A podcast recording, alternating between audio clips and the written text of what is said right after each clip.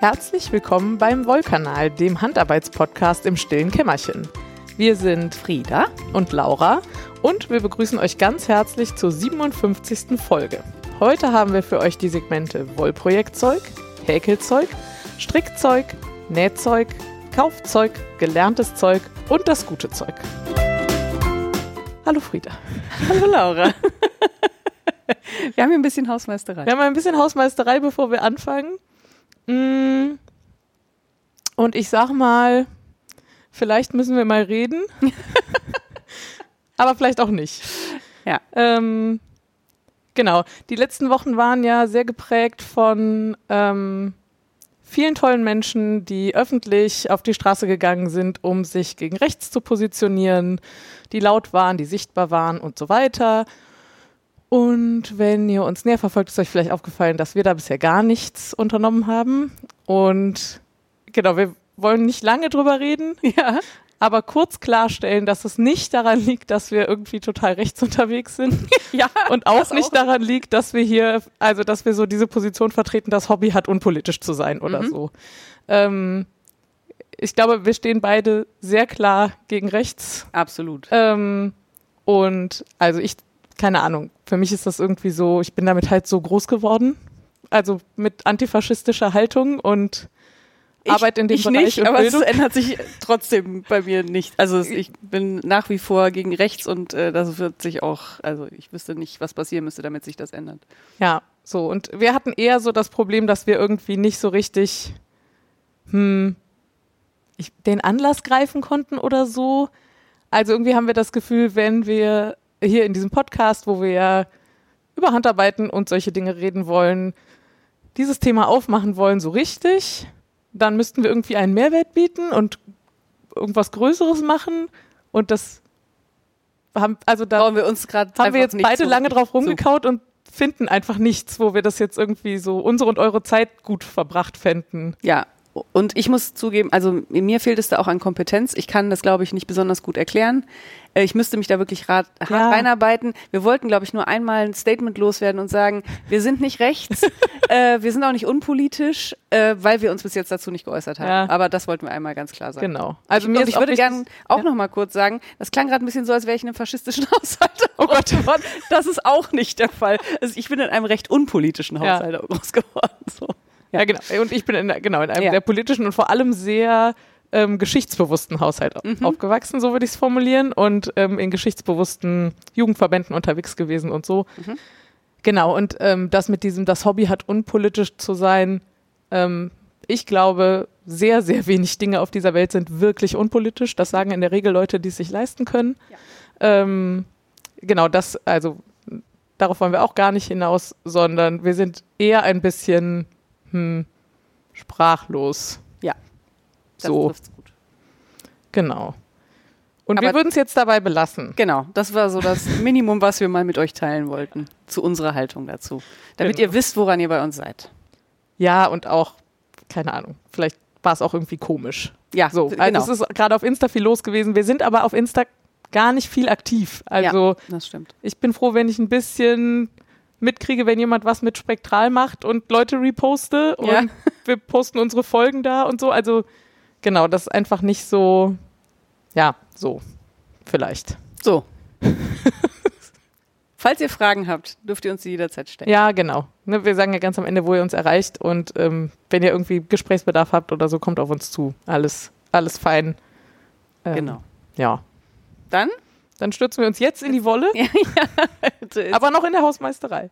ja, noch in der Hausmeisterei. Äh, wir würden uns, beziehungsweise in dem Fall eigentlich leider ja nur ich, Ja. würde mich gerne wieder für einen absolut bezaubernden Stricktreff bedanken. Es war mal wieder ein absolutes Fest. Ähm, wir fangen ja immer um halb acht an und irgendwann sitzen wir dann da noch mit dem, ich sag mal, dem harten Kern, wie bei so einer Party in der Küche, sitzt man am Schluss noch da und dann sagt Ja, irgendjemand, oh, jetzt bin ich aber auch müde, jetzt muss ich auch mal ins Bett. Und dann machen wir irgendwann, meistens irgendwann um halb zwölf oder so, den Sack zu, nachdem wir uns vier Stunden den Mund fusselig geredet und die Finger ribbelig gestrickt haben. Und das war wieder, gestrickt. Sehr schön. ja, äh, es war, es war wieder sehr schön. Und in diesem Fall war es sogar noch schöner, weil ich unvorsichtigerweise äh, geäußert habe, dass ich ein sehr großer Fan von hartem Salzlakritz bin. Mhm. Und mit hart meine ich sowohl die Konsistenz als auch die Stärke. Kann ja nicht jeder perfekt sein. Ja, das stimmt. Ich, ich weiß, auch bei Lakritz scheiden sich die Geister, aber ich bin schon immer Lakritz-Fan und je, je, je doller, desto besser. Ja, krass. Und ich mag nicht so gern weiches Lakritz, aber hartes Lakritz und wenn es dann noch sehr salzig ist, das ist mein absolutes Glück. Äh, das habe ich da gesagt und dann habe ich, glaube ich, auch den unvorsichtigen Satz gesagt, also falls mir mal jemand eine Tüte Salzlakritz checken möchte, äh, freue ich mich sehr. Sondern haben wir sogar darüber gesprochen, dass ich, ähm, dass es hier im Rheinland nicht so wahnsinnig verbreitet ist mit diesem Salzlakritz und je weiter man gen Norden kommt, desto mehr, äh, desto salziger wird's quasi. Und meine Schwester wohnt ja im Norden, also in Hamburg und da in Eiderstedt.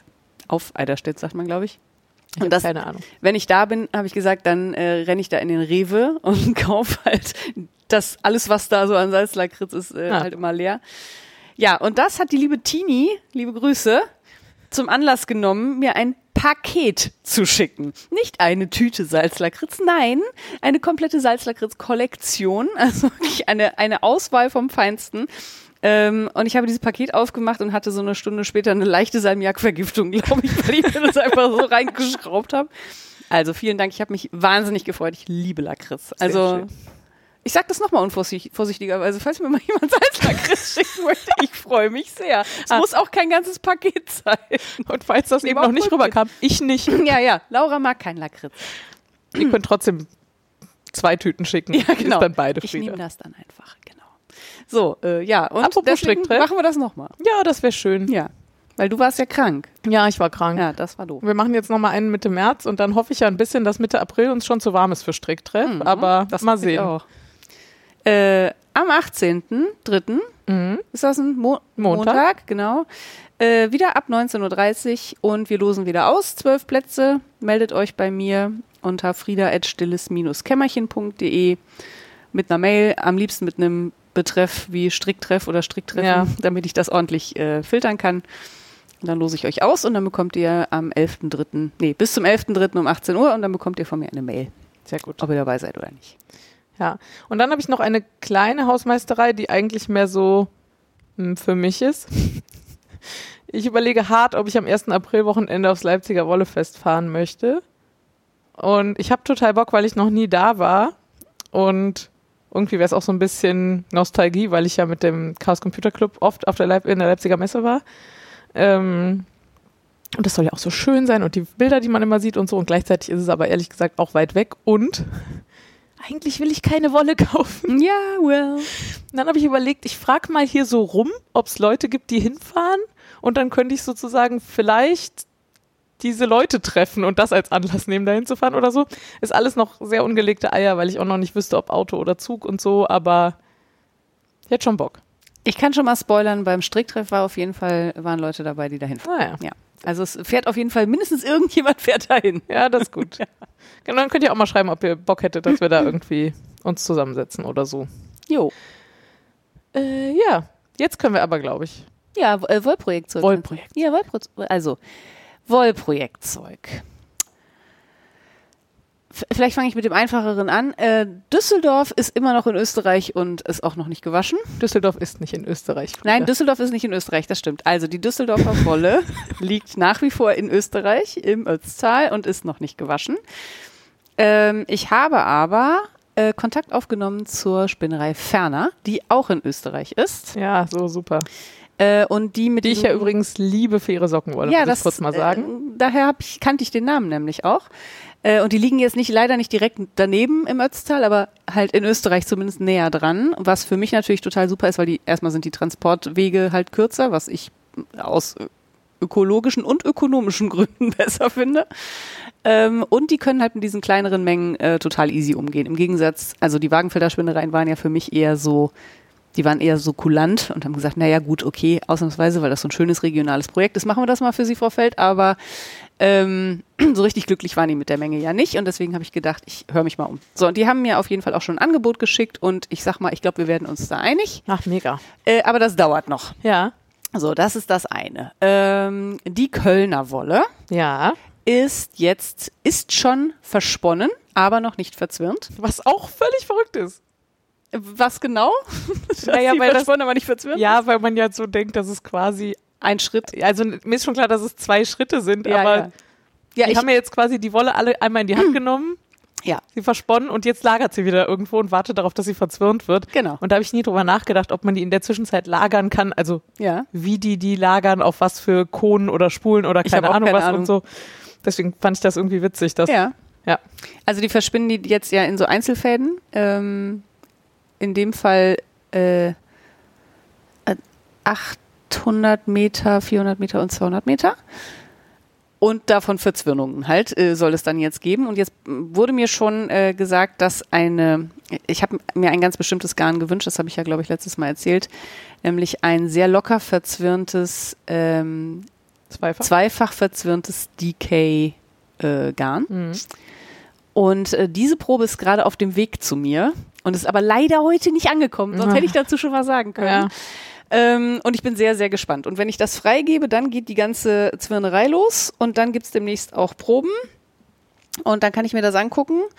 Und dann muss ich äh, den unangenehmen Teil machen mit den Farben. Da muss ich mich überlegen, in welchen Farben ich das färben möchte. Mhm. Es wird so fünf, sechs Farben geben, denke ich. Ähm, Hast du irgendwie, hast du da Lust drüber zu sprechen hier ähm, on air oder? äh, ja, ja. Hast du schon irgendeinen Plan?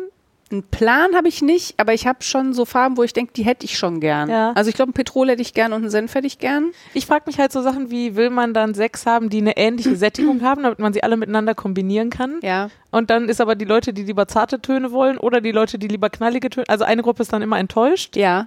Es, ich, es kann auch sein, dass ich einfach zehn Farben mache und fünf Knallerfarben und fünf Pastellfarben. Ja. Also das. Ich finde es ähm, total schwierig. Also ja, ich finde es auch total schwierig, Ja. aber ich finde es nur schwierig, weil ich einfach grundsätzlich ein Problem damit habe, Entscheidungen zu treffen. Also ähm, ja, okay. Ja. Ja. Und in dem Fall. Also es wäre Ich natürlich. finde es aber eine schwierige Entscheidung. So. Ist es auch. Ähm, also ist es für mich auch. Mhm. Für andere Leute ist es wahrscheinlich total einfach, aber für mich ist es auf jeden Fall nicht so einfach. Und es ist, ähm, also die dunklen Farben oder dun die kräftigeren Farben hätten ja den Nachteil, dass man sie nicht einfach so überfärben kann. Die hellen könnte man, so wie du das auch mal gemacht hast, Absolut. sehr viel Gelb kaufen und einfach drüber färben zum Beispiel. Ähm, ich muss mir da nochmal Gedanken machen, ist auch eine Frage des Preises und Mhm, so. klar. Was für mich die allerschwierigste Entscheidung ist, ist tatsächlich, wie viel, wie viel anteilig will ich färben? Mhm. Weil ich, also ich kann, ich sag jetzt mal, ein Kilo Wolle auch färben lassen. Mhm. Ähm, aber wie, wie viel von jedem Garn möchte ich anteilig färben? Hättest du da eine Meinung zu?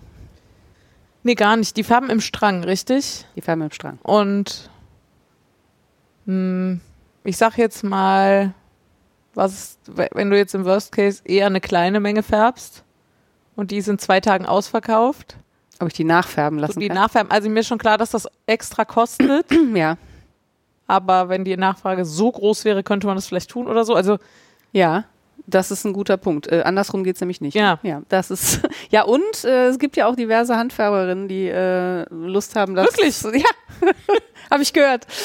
Die Lust haben, äh, sich da dran auszutoben. Deswegen will ich natürlich auch gar nicht so anteilig so viel färben, aber ich würde auch ungern von allem nur ein Kilo haben. Ne? Das Mhm. macht auch keinen Sinn. Also ich vermute, ich werde so von jeder Farbe 10 Kilo pro Garn haben und dann äh, schauen wir mal. ja. Ja, und auf einzelnen Farben am Ende sitzen bleiben wäre halt auch total nervig, ne? Und so. Ja, genau. Und dann vor allen Dingen auf dunklen wäre doof, weil auf hellen könnte man, wie gesagt, ja noch mal ein Ja. bisschen zaubern. Ähm, Punkt. Mhm. Tricky. Mm, Dann gibt's noch einen Aspekt, der mir eine Zeit lang äh, tatsächlich ein bisschen ähm, Bauchschmerzen gemacht hat, äh, weil die Wolle ist nicht wie die Düsseldorfer Wolle eher grau, sondern ganz schön gelb. Mhm. Und, Und das, obwohl Merino und Schwarzkopf genau, die eigentlich sehr weiß sind. eigentlich sehr weiße Wolle haben. Genau. Und dann habe ich auch ein bisschen mit äh, dem Herrn Beck darüber gefachsimpelt, wie das denn sein kann. Und eigentlich sagt man, lange Lagerung ist ein Problem. War es aber in dem Fall nicht. War es ganz und gar nicht. Und ähm, dann habe ich schon gefragt, ob der Regen, weil die ist ja ein bisschen nass geworden, die Wolle, ob das ein Problem ist. Das Meinte kann er ich aber mir auch wiederum nicht. auch nicht Ist auch vorstellen. nicht so. Aber beim letzten ähm, Stricktreffen hatten wir ja Exper eine Expertin Ah. äh, anwesend und die hat gesagt, dass es auch ein Wärmeprozess sein kann. Und da die Schafe ja erst im August geschoren werden, Hm. kann es sein, dass diese Vergilbung eben dadurch entstanden ist, dass die Wolle quasi zu viel Hitze abbekommen hat. Das ist jetzt, ähm, wirkt sich nicht unbedingt auf die Qualität der Wolle aus, aber eben auf die Farbe. Ja. Und dann habe ich schon gedacht, ha, das ist natürlich jetzt richtig blöd. Wahrscheinlich muss ich jetzt einfach alles färben lassen. Nein, muss ich nicht. Man kann nämlich so Wolle, also habe ich natürlich direkt mit Herrn Beck gesprochen, weil der dann auch sagte, na ja, also vielleicht müssen wir dann, wenn Sie so ganz kühle Töne wollen, müssen wir vielleicht vorbleichen. Und bei Bleichen, also ich weiß nicht, wie es euch geht, aber wenn ich Bleichen höre, dann denke ich direkt an kaputte Haare und auch an gelbe Haare. Also das ist so meine erste Assoziation. Mir ist schon völlig klar, dass man mittlerweile Haare auch nicht gelb bleichen kann. Ich, Und der lebende Beweis ist vor mir. Ähm, und wobei man auch sagen muss, also in meinem Fall wird das ja erreicht. Also ich Mhm. habe ein äh, sehr kühles Blond Ja. im Regelfall auf dem Kopf seit anderthalb Jahren. Ähm, und das wird immer nachher, die nennen das abmattiert. Mhm. Ich hätte gesagt abgegraut. Mhm. Also mit einem sehr hellen Grau, was einen lila Stich hat, Mhm. wird dagegen gearbeitet. Also ist auch nicht so. es ist aber, sagte die Expertin, das ist quasi eine Färbung. Ja, ja. Ja, ja, ist einfach eine Tönung. Eine Gegenfärbung Genau. sozusagen. Ja, ja. Deswegen, also ist auch nicht ganz falsch, Ja. aber ja. Ja. Nee, auf jeden Fall habe ich dann gedacht, naja, Wolle bleichen, dann fällt mir die ja wahrscheinlich auseinander. Dann habe ich mit dem Herrn Beck nochmal drüber telefoniert und dann sagt er, naja, also Sie wollen ja die Wolle nicht schneeweiß haben, Mhm. sondern ja einfach nur ein bisschen kühler. Und auch das gibt's ja übrigens, ne? Also so schneeweißes Strickern aus der Industrie, was Klar. man im Laden kauft, fällt ja auch nicht so vom Schaf. Und da, genau, das wird ja auch, also in der Regel wird das auch gebleicht, zumindest ein bisschen. Und dann habe ich gesagt, ja, wie wirkt sich das denn auf die Qualität der Wolle aus? Und dann hat er gesagt, das ist eher ein Problem, wenn man die in der Flocke bleicht, weil die dann schon ein bisschen anfälliger wird für diesen, diesen Zug von den Maschinen. Ne? Also wenn die, ähm, äh, wenn diese ganzen Nadeln da dran reißen, dann ist das im, im Reißen nicht mehr so Beim Kadieren. so, genau, und da, genau. Und dann hat man, also beim Krempeln, genau. Ja. Ähm, und dann hat man halt mehr Ausschuss. So, Mhm. weil dann sind manchmal brechen halt Fasern. Und dann hat er gesagt, im versponnenen Zustand ist es eigentlich kein Problem, weil das Garn ja überhaupt keiner Belastung ausgesetzt ist danach. Ähm, und dann hat er gesagt, wir machen, wir machen einfach eine Probe, das ist überhaupt kein Problem. so, und dann, wir übrigens auch auch, einfach eine Probe gefärbt hat. Und Ja, ich dann gesagt habe, na, das, aber das müssen Sie ja nicht machen, weil das mache ich ja jetzt woanders. Jetzt machen Sie sich die Arbeit doch bitte nicht. Nein, das müssen Sie auch nicht bezahlen. Wir waren selber so interessiert, wie das, wie das aussieht. Und dann hat er mir Fotos geschickt und so. Das war wirklich wieder absolut cool. bezaubernd. Ja. Und dann hat er mir aber auch Fotos von der geble- gebleichten Wolle geschickt und hat gesagt, das wäre total wenig, ähm, ähm, ähm, wie sagt man, äh, Einwirkzeit, wollte ich gerade sagen. Also sie konnten mit sehr wenig Aufwand dieses Ergebnis erreichen und die, das sah ziemlich genau aus wie die Düsseldorfer Wolle. Von letztem Jahr. Genau. Ja, würde ich auch sagen. Und das fand ich Also total gut. wir kennen beide nur Fotos, muss man dazu Ja, sagen. wir kennen nur Fotos. Deswegen bin ich noch gespannter auf die, auf die Proben, ähm, wobei die, glaube ich, dann nicht gebleicht sind, aber ich hoffe, er schickt was Gebleichtes mit. ja. Das könnte ich ihm auch nochmal schreiben, fällt mir gerade auf. Ähm, und die bleichen mit Wasserstoffperoxid. Auch das in meinem Kopf machte bis vor einem halben Jahr, ach du Scheiße, Wasserstoffperoxid, das ist ja wohl das aggressivste, was man sich so vorstellen kann. Ähm, kann, kann sein, es ist aber auf jeden Fall eins nicht und das ist umweltschädlich. Es zerfällt nämlich einfach in Wasserstoff und Sauerstoff ähm, und ist damit überhaupt nicht umweltschädlich. Und ich habe nochmal extra nachgefragt, sie bleichen tatsächlich mit Wasserstoffperoxid. Und ähm, Was ich auch total verrückt finde, weil ich habe das aus Gründen mal recherchiert im Netz, aber Ja. wirklich ziemlich sicher nur sehr oberflächlich. Mhm. Aber da sprangen mir so viele Ergebnisse entgegen, von wegen kannst du nachher wegschmeißen, die Wolle. ja, wenn es drei Tage drin liegen lässt. Also ich habe, glaube ich, mal nach Wolle blondieren gesucht. Ach so, ja. So. Und, und die ersten zehn Treffer waren um Gottes Willen, dann ist, ist alles brüchig, alles schlimm. Ja. Und dann habe ich das nicht weiterverfolgt. Aber Wasserstoffperoxid auch? Ich weiß nicht, ob ich das so detailliert Weil in gesucht hab. Blondierung ist ja auch noch sowas wie, jetzt muss ich mich wieder blamieren. Ich sag jetzt mal Ammoniumchlorid drin. Das stimmt aber nicht, das ist ein Lakritz. ähm, Blondierung, Lakritz, Am- Potato, Potato. Ammoniak, irgend- irgendeine Ammoniakverbindung, Ja. glaube ich. Und die, glaube ich, auch nicht so ohne ist. Und ich kann mir vorstellen, dass die auch vielleicht dann noch das stärker angreift. Ja, ja. Mhm. Aber das äh, alles Ja. gefährliches Halbwissen. Zumindest ist es, wie gesagt, nicht umweltschädlich. Er sagt, die Wolle ist sogar einen Tacken weicher, Interessant. was ich auch interessant finde. Keine Ahnung. Also, Ja. wir bleichen die Wolle ein bisschen, aber wirklich nur ein bisschen. Die behält vor allen Dingen diese, diese schöne Struktur mit den dunklen Fasern drin und so, Diese wie wir das haben halt, wollen. ne? Genau. Ja, und ich werde euch auf dem Laufenden halten, sobald ich mehr weiß. Mhm. Und apropos auf dem Laufenden halten, äh, das ist dann aber jetzt äh, auch zumindest von mir das letzte fürs Wollprojektzeug. Es gibt auf meiner Webseite www.rule.de gibt's jetzt einen äh, eine Anmeldung zum Newsletter. Ich bin nicht die große Texterin, aber ich äh, kann euch informieren, wenn die Wolle da ist. Also wenn die Wolle im Shop ist, damit ihr das nicht verpasst. Und wenn ihr äh, von mir informiert werden wollt, dann könnt ihr euch da einfach anmelden. Mhm. Punkt. Sehr gut. Äh, ich habe dann äh, frech noch hinter, dahinter geschrieben im Wollprojekt Zeug Adventskalender-Update, Ja. weil also alles immer noch keine gelegten Eier. Und warum das alles so kompliziert ist, habe ich ja beim letzten Mal thematisiert. Aber zumindest habe ich jetzt bei Frieda mal eine größere Menge Ministränge geordert. Ja, das ist so. Äh, ja. Das lasse ich immer so stehen und alle, und dann gibt es einfach im nächsten Wollkanal vielleicht wieder ein Update. Ja. Also irgendjemand muss diese Mini-Stränge ja färben. Hm, Ja. Entweder du oder jemand anderes. Und oder ehrlich gesagt muss die dann auch irgendwer kaufen, weil das kaufen. ist jetzt schon mehr Wolle, als ich sinnvoll in Ministrängen oder überhaupt Ja, so bald verarbeiten. ich bin auf jeden Fall sehr gespannt, was du da draus zauberst. Ich auch. Ja. Ich fand, also, hatten wir ja letztes Mal gesagt, ne, dass wir angefragt haben, äh, ob wir die Stränge auch in kleiner bekommen können. Können wir, und zwar zu einem sehr akzeptablen Preis. Ja. Also, Äh, deswegen ist das auf jeden Fall schon mal ein großes, ein großer Batzen, den wir von unserer Arbeitsliste dann runter. äh, genau, und ich hatte ja beim letzten Mal schon mal erzählt, dass ich halt, ähm, also der einzige Nachteil am Ministränge kaufen ist, dass das vor allem dann eine Arbeitserleichterung ist, wenn ich sie nach dem Färben nicht nochmal umwickel auf einen anderen Radius, damit sich die Farben verteilen, wie ich das normalerweise mache. Genau. Und äh, genau, ich sag mal, ich habe die Weiche jetzt mal in diese Richtung gestellt. Gut. Ich bin sehr gespannt. Ja, ich auch. So, äh, du hast gehäkelt. Ja, das aber wirklich mehr so fürs Protokoll wie insgesamt. Wir sagen ja schon mal, das wird eine kurze Folge und dann wird's keine, aber ich glaube, heute wird's wirklich eine. Ja, abwarten. Ich habe ähm, eine Mütze angeschlagen, so eine, wie du äh, gehäkelt hast aus deinem Rule Single. Mm, das war jetzt auch keine super schlechte Erfahrung, aber ich habe sie trotzdem, ich habe die ersten zehn Reihen oder so gehäkelt, noch am selben Abend. Und dann habe ich sie aber nie wieder in die Hand genommen. Vielleicht muss ich dir da eine Mütze draus hängen. Ja, vielleicht. Weil ich hätte gern die Mütze, aber irgendwie. Ich. Vielleicht ist es dieses feste Maschen und Kettmaschen häkeln in so dicke Wolle oder so. Also irgendwas daran hat mich nicht so begeistert vom Prozess her. Verstehe. Aber ähm, hübsch ist eigentlich. Tja. Also ich habe die Also ja auch direkt mit, ach, so ist eine durchgeballert. gefärbte. ähm, genau, ich habe die. Für die, die den Adventskalender hatten, die Nummer 20. Müsst ihr jetzt nachgucken. Äh, das ist der, wo noch Rule Natur ist und dunkelrot und Mhm. dieser Gelbton. Ähm, genau, und davon habe ich mir zwei große Stränge, also 200 Gramm gefärbt. Und das fände ich, glaube ich, schon ganz hübsch als Mütze. Aber wie gesagt, mal gucken, was da noch so draus Noch wird. ist es kalt, Laura. ja, ja. Ja, ja. Ja, ja. Stricken? Aber ehrlich gesagt, für eine Rule-Mütze war es jetzt die letzten Tage nicht kalt nee, genug. das stimmt. Das stimmt. Wobei ich finde die nicht so äh, unangenehm warm. Also die, die ist schon warm, wenn es draußen kalt ist, Ja. aber ich finde, die ist nicht so unangenehm warm, wenn es draußen nicht so kalt ist. Hm. Kann man schon aufsetzen. Magic. Magie. Ist so. Ja.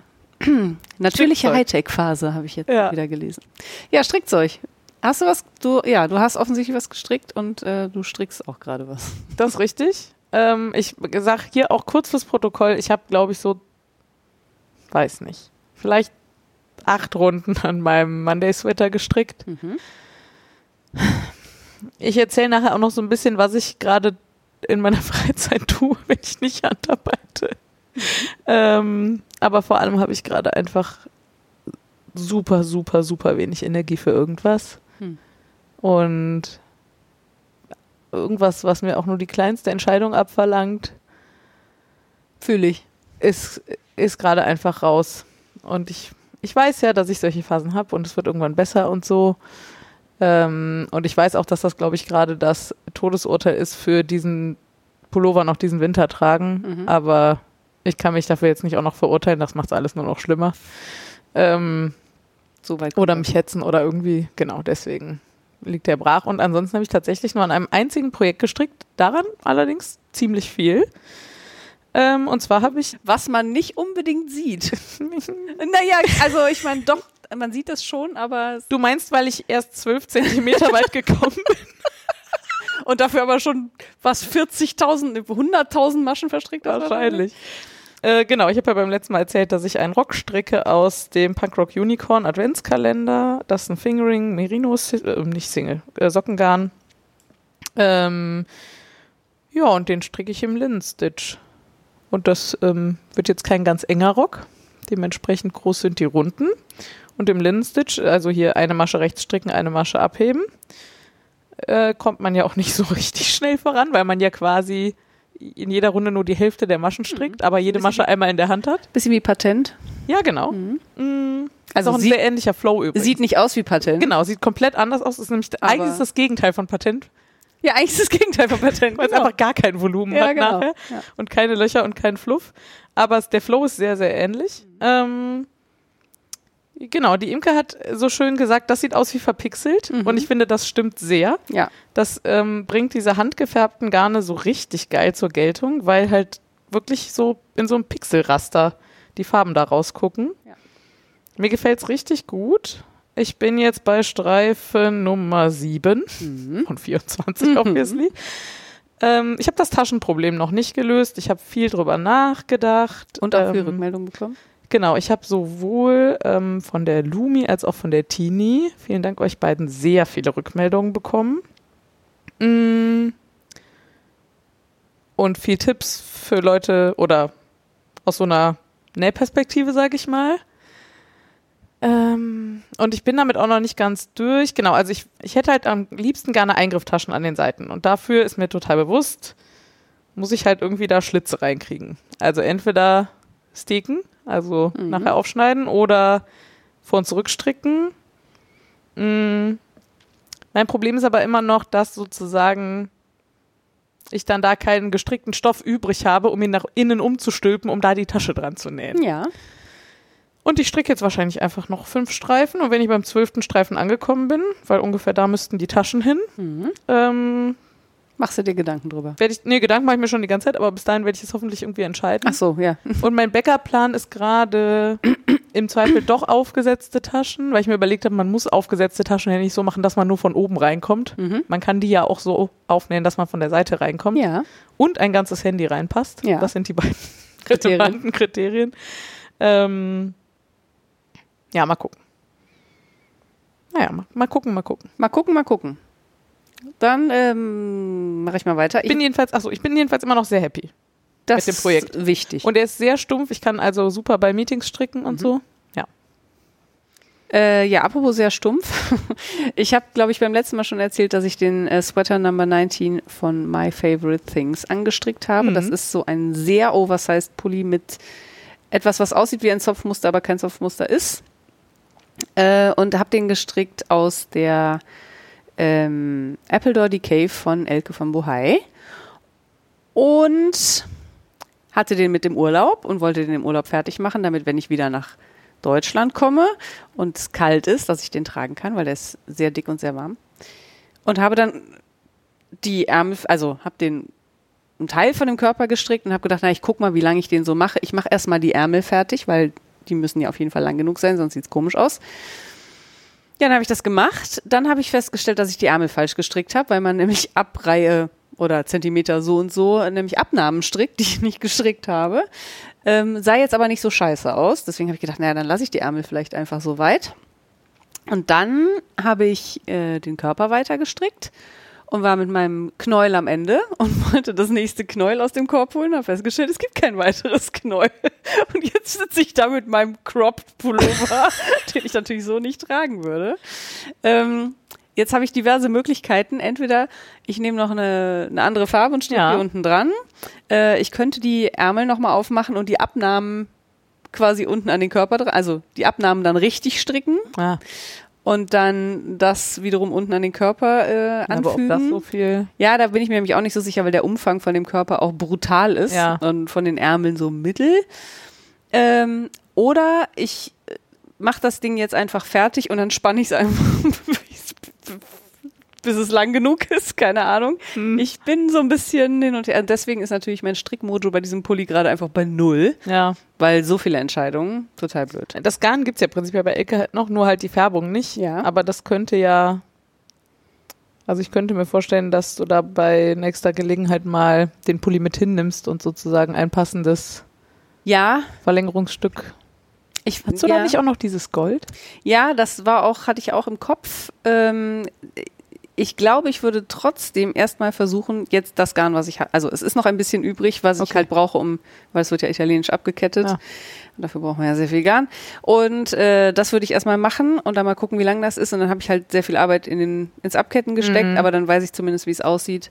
Und wenn mir das gut genug gefällt, weil mein Mann sagte schon, er findet das eigentlich ganz gut in der Länge. Ja. Und wenn ich den wirklich jetzt noch ein bisschen gespannt kriege, weil ich habe ihn jetzt sehr in die Breite gespannt und so viel Breite brauche ich wirklich nicht. Also ich bin nicht, ne, keine Elfe, aber so viel Breite brauche ich wirklich nicht. Und da kann ich vielleicht einfach von der Breite ein bisschen wegnehmen und dafür ein bisschen in die Länge ziehen und vielleicht ist es dann einfach gut genug. Ähm, so, das werde ich aber alles rausfinden, aber wie das halt so ist, das ist so, wie wenn man die Diplomarbeit fertig geschrieben hat und dann Korrektur lesen muss. So der, der lästige Teil, auf den man keinen Bock hat und dann muss man das erstmal zwei Wochen liegen lassen, weil man sich damit jetzt nicht nochmal Ach, beschäftigt. das war einfach. Bei Zu dem dir? Zeitpunkt, als ich die Diplomarbeit fertig geschrieben hatte, hatte ich noch zwölf Stunden bis zur Abgabe. Da machte das dann mit dem Korrekturlesen auch. Ja gut, das ist bei meinem Pulli jetzt nicht Habe ich so. mit meiner Mama noch bis nachts um drei dran gesessen und um Okay, zwölf war ich ja. in der Uni. Nee, da, das, nee. Das hätten meine Nerven nicht mitgemacht, glaube ich. Ja, du, meine haben das auch nicht richtig gut mitgemacht. Ja, gut. Es war irgendwann halt alternativ. Es war so. Ja, gut. Okay.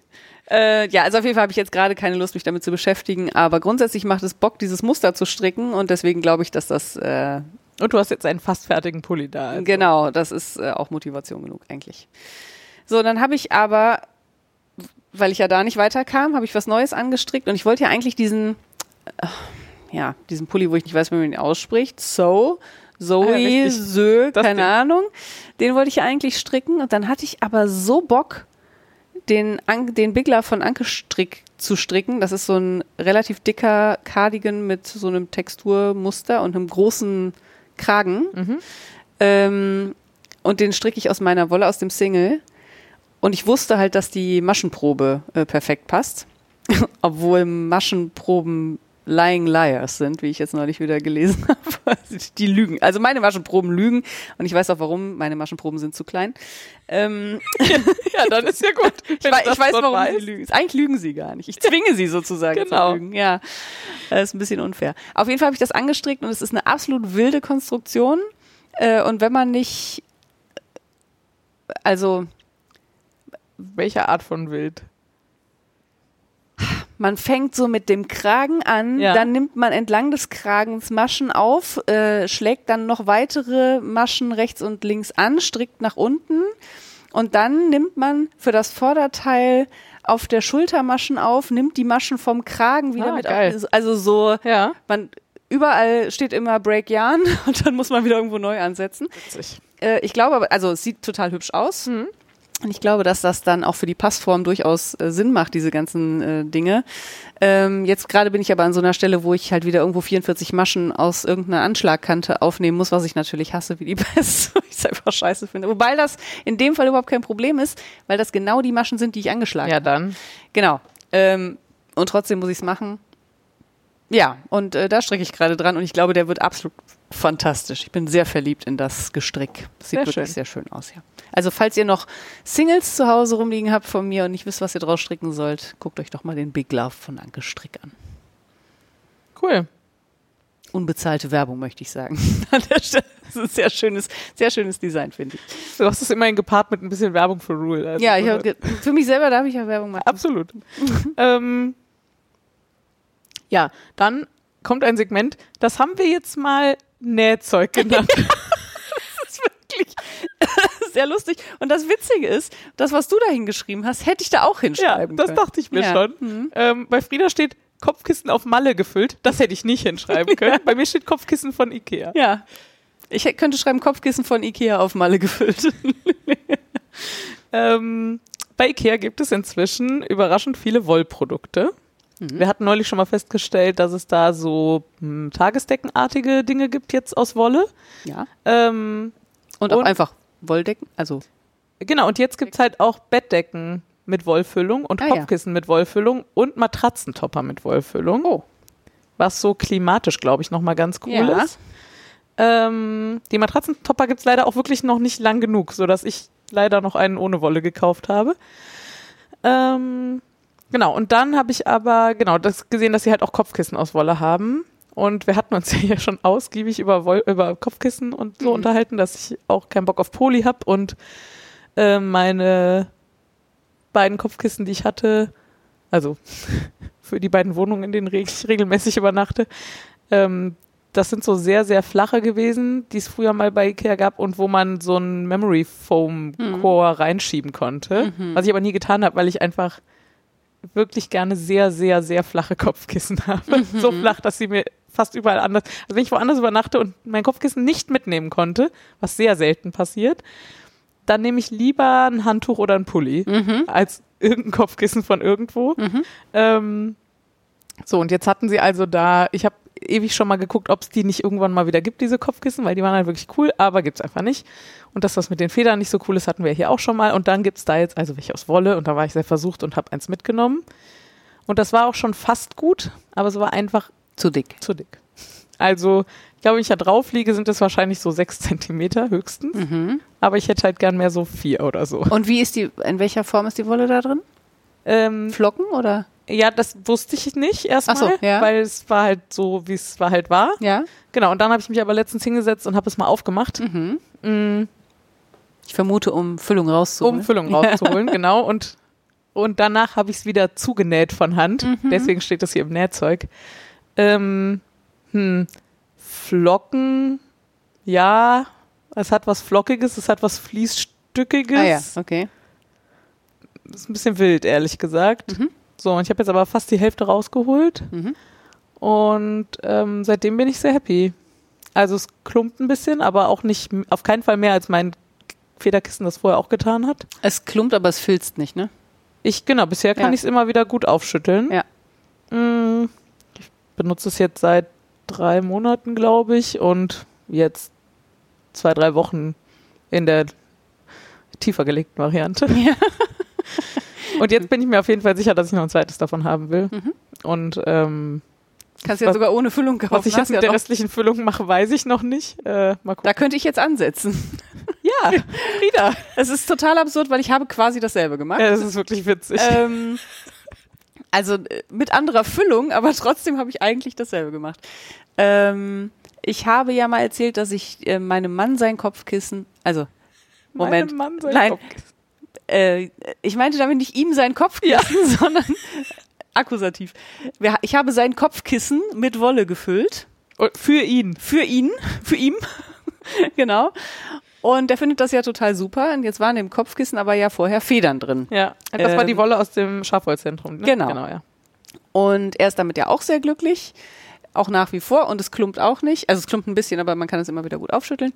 Und äh, dann saß ich da mit diesen Federn und habe gedacht, das ist ja super, wenn ich die ganzen Federn jetzt hier rausgeholt habe. Dann kann ich die ja mal ohne was drum waschen. So richtig sauber machen. So richtig ja. entfetten und so. Äh, und das habe ich dann auch gemacht und habe das dann äh, über einen sehr langen Zeitraum getrocknet. In, also im Trockner. Man kann das nicht so machen, dann verkleben die und das ist ganz fürchterlich und ah. so. Ähm, und dann saß ich halt da mit einer, einer Kissenfüllung Federn und habe mich gefragt, was mache ich denn jetzt damit? Weg, wegschmeißen tue ich die jetzt auf keinen Fall, aber ich kann sie ja auch nicht zusätzlich noch in meins reinstopfen, weil das ist ja viel zu dick. Also machte alles. Auf der Ärzte. So. Und dann habe ich gedacht, ach guck mal, äh, auf Malle haben wir ja so doofe Polykissen, aber die spanischen Kissen sind ja kleiner.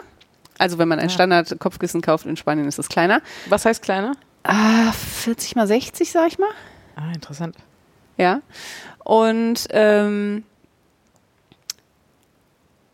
wie gesagt, es hat eine Polyfüllung, es hat eine relativ hochwertige Polyfüllung, also es fühlt sich schon ganz gut an, aber ich weiß halt, dass es Poly ist. Und dann habe ich gedacht, naja, jetzt kann ich doch einfach die Federn mitnehmen und die Kissen auf Malle kann ich dann einfach mit den Federn füllen. Mhm. Ja, das habe ich dann gemacht. Dann habe ich die Federn halt in so einen Vakuumierbeutel gepackt, habe Luft rausgezogen, habe mir den Koffer genommen ich, und habe gebetet, dass niemand den Koffer aufmacht, ja. weil ich dachte, das kann auch, wenn dieser Vakuumierbeutel nicht so dicht ist, kann das doch alles ganz böse enden und so. Weil ich hatte ja schon mal reingenießt, das war ja schon eine scheiß Idee. Ähm, ja, und dann habe ich genau das gleiche gemacht wie du, nämlich ich habe die Füllung aus den Dingern rausgenommen und habe halt die Federn als Füllung reingemacht und habe die dann auch wieder von Hand zugenäht. Und das hat äh, tausend Jahre gedauert für zwei Stück. Und ich habe sie sehr ungleichmäßig gefüllt, war aber natürlich viel zu faul, die dann wieder aufzumachen, um die Füllung gleichmäßig zu verteilen. Jetzt ist es auch so, dass ich ein sehr flaches Kissen habe und deswegen ein eher volles. Ähm, ja, aber dafür haben wir jetzt Federkissen auf Mallorca. Sehr schön. Schönes Recycling. Ich habe mir natürlich, weil ich mir so unsicher war, ob es die richtige Menge ist, habe ich gedacht, ich mach, nee, das ja jetzt nicht ordentlich zu. Ja. Weil ich muss ja bestimmt wieder aufmachen. Ja. Habe also nur so ich sag So jetzt mal, Stitch. ja, so ein bisschen Richtung Heftstiche Ja, eher. ja, genau. Aber so, das ist schon, also da kommt jetzt keine Wolle raus Mhm. gerade. Achso, es ist noch gar nicht fertig zugenäht jetzt. Doch, doch, es Ah, ja. ist so zugenäht, Ja. mit so gröberen ja, Stichen, okay. als ich eigentlich gemacht hätte und auch als vorher drin waren, aber es reicht halt Mhm. und die Füllmenge ist gut. Ich bin mir sehr sicher, das ist mal wieder so ein Provisorium, was einfach für, Für immer, immer halten wird. Das geht, kann ich dir sagen, mit Daunen nicht. Nee, genau, ja, das, das ist äh, absolut unmöglich. Und es ist auch die ähm, Kiss Kissenhülle von meinem ist halt nicht einfach nur Stoff, sondern die ist nochmal gefüttert. ja, Und dadurch hat die halt Volumen ja. und das macht die Stiche einfach auch relativ gut zu. Mhm. So, also. Auf jeden Fall, ja. Ja, ich, und was ich auch gelernt habe, ist, äh, man sollte eigentlich auch so ein Federkissen einmal im Jahr bei 60 Grad waschen. Hm. Ähm, und man kann das auch einfach in der Waschmaschine waschen. Mhm. Äh, Man sollte nur danach nochmal ein Spülprogramm machen, laufen lassen, weil das, was das Problem ist, ist, dass so viel, weil das so viel Oberfläche hat, so viel äh, Tensit quasi in den Federn sich Ah, verfängt, dass ein normales Spülen sozusagen nicht reicht. Äh, und deswegen sollte man die danach nochmal spülen oder vielleicht auch sogar zweimal. Und man muss sie eben schnell trocknen, weil sie sonst klumpen und auch so ein bisschen gammeln. Das heißt, man braucht einen Trockner. Oder sehr viel Sonnenschein vielleicht. Das geht vielleicht auch. Ja, und das äh, werde ich jetzt demnächst einfach machen. Da muss ich nämlich diesen Quatsch mit Federn einzeln waschen und dann jedes Mal in Federn baden. Ich bin sicher, meine Lunge ist mit kleinen Mini-Down gepolstert. Äh, das ist mit Sicherheit total ungesund. Macht es nicht. Und lasst das einfach in seiner Hülle und macht die da drin sauber. Das geht auch. Ähm, ja. Ja, manchmal habe ich auch das Gefühl, es gibt auch so Probleme, die haben andere Leute Ja, die einfach nicht. Die machen andere sich nicht. ja, genau. Ja, das ist schon so. Kann sich einfach ein neues Kissen kaufen. Naja. Gut, äh, Kaufzeug. Ja. Mhm. Ähm, ich habe nichts Neues gekauft seit dem letzten Mal und du hast auch nichts gekauft. Korrekt. Aber die ähm, Bestellung von der Handfärberin Yoloko aus den USA, die ist nach sehr viel Chaos angekommen. Ja. Ja, ich war sehr dankbar, äh, dass das Tracking von dem US-amerikanischen Anbieter zumindest die ganze Zeit halbwegs sinnvolle Dinge von sich gegeben hat, sonst wäre ich wahrscheinlich einfach bekloppt geworden. Mhm. Ähm, und dann, Vielleicht zur Erinnerung, du hast da nicht zwei Stränge bestellt. nee, ich habe da nicht zwei Stränge Ja. bestellt. Drei Stränge. Ungefähr drei. Ähm, und dann, genau, hing es irgendwann in Customs am Frankfurter Flughafen. Und dann passierte tagelang nichts. Und ich schon so, äh, was, aber die können sie ja nicht da liegen lassen. Die müssen mir Bescheid sagen. Oder die müssen es zum Zoll in Düsseldorf bringen. Sowas hatte ich schon mal mit einer Handspindel aus den Mhm. USA. Ähm, und dann bekam ich irgendwann einen Brief von der Deutschen Post, der einfach sehr lange bis zu mir gebraucht hat, Mhm. mit der mir so eine Frist von zwei Wochen gestellt hat, davon aber eine schon rum, bis der Brief hier war. Mhm. Ähm, auch keine Ahnung. Ich habe manchmal das Gefühl, dass die Postboten hier nur noch einmal die Woche vorbeikommen oder so. Wir wohnen wirklich Ja. mitten in Düsseldorf. Hier. Mhm. Naja, ähm, äh, genau. Es sei irgendwie nicht ganz klar, was das wäre und ich sollte jetzt mal irgendwie, also Sie könnten für mich die Zollabwicklung machen, dann Mhm. müsste ich Ihnen quasi einen Auftrag erteilen und eine Rechnung von dem, was da drin ist, zukommen lassen. Oder Sie lassen es zurückgehen oder Sie stellen es an den Post in, an den Zoll in Düsseldorf zu, dann wären Sie raus und ich müsste das mit denen diskutieren. Mhm. Ich vermute, du hast dich für Option 3 entschieden. Ich habe mich für Option 1 Eins entschieden, ja auch. Noch weniger Arbeit. Mhm. Ich habe jetzt neben den Kosten für die Wolle und dem Zoll auch noch 12 Euro für die Deutsche Post bezahlt. Das fand ich aber voll okay für Mhm. diese Dienstleistung. Und dann habe ich halt gedacht, äh, keine Ahnung, ich hätte erwartet, die verschicken häufig international, aber offenbar haben sie irgendwie nicht gewusst, wie, was man da draufschreiben muss. Mhm. Aber nein, auf dem Paket außen drauf war, also da war nur Platz für, weiß ich nicht, fünf Einträge oder so, aber da stand überall Jahren, Jahren, Jahren, Jahren, Jahren. Ja. Und es stand die richtige Summe außen drauf. Ja. Und es stand auch nichts von Geschenk oder so. Ja. Also keine Ahnung, warum die das nicht ordentlich verzollen konnten. Mhm. Ähm, ja, aber Haben sie dir auch nicht verraten.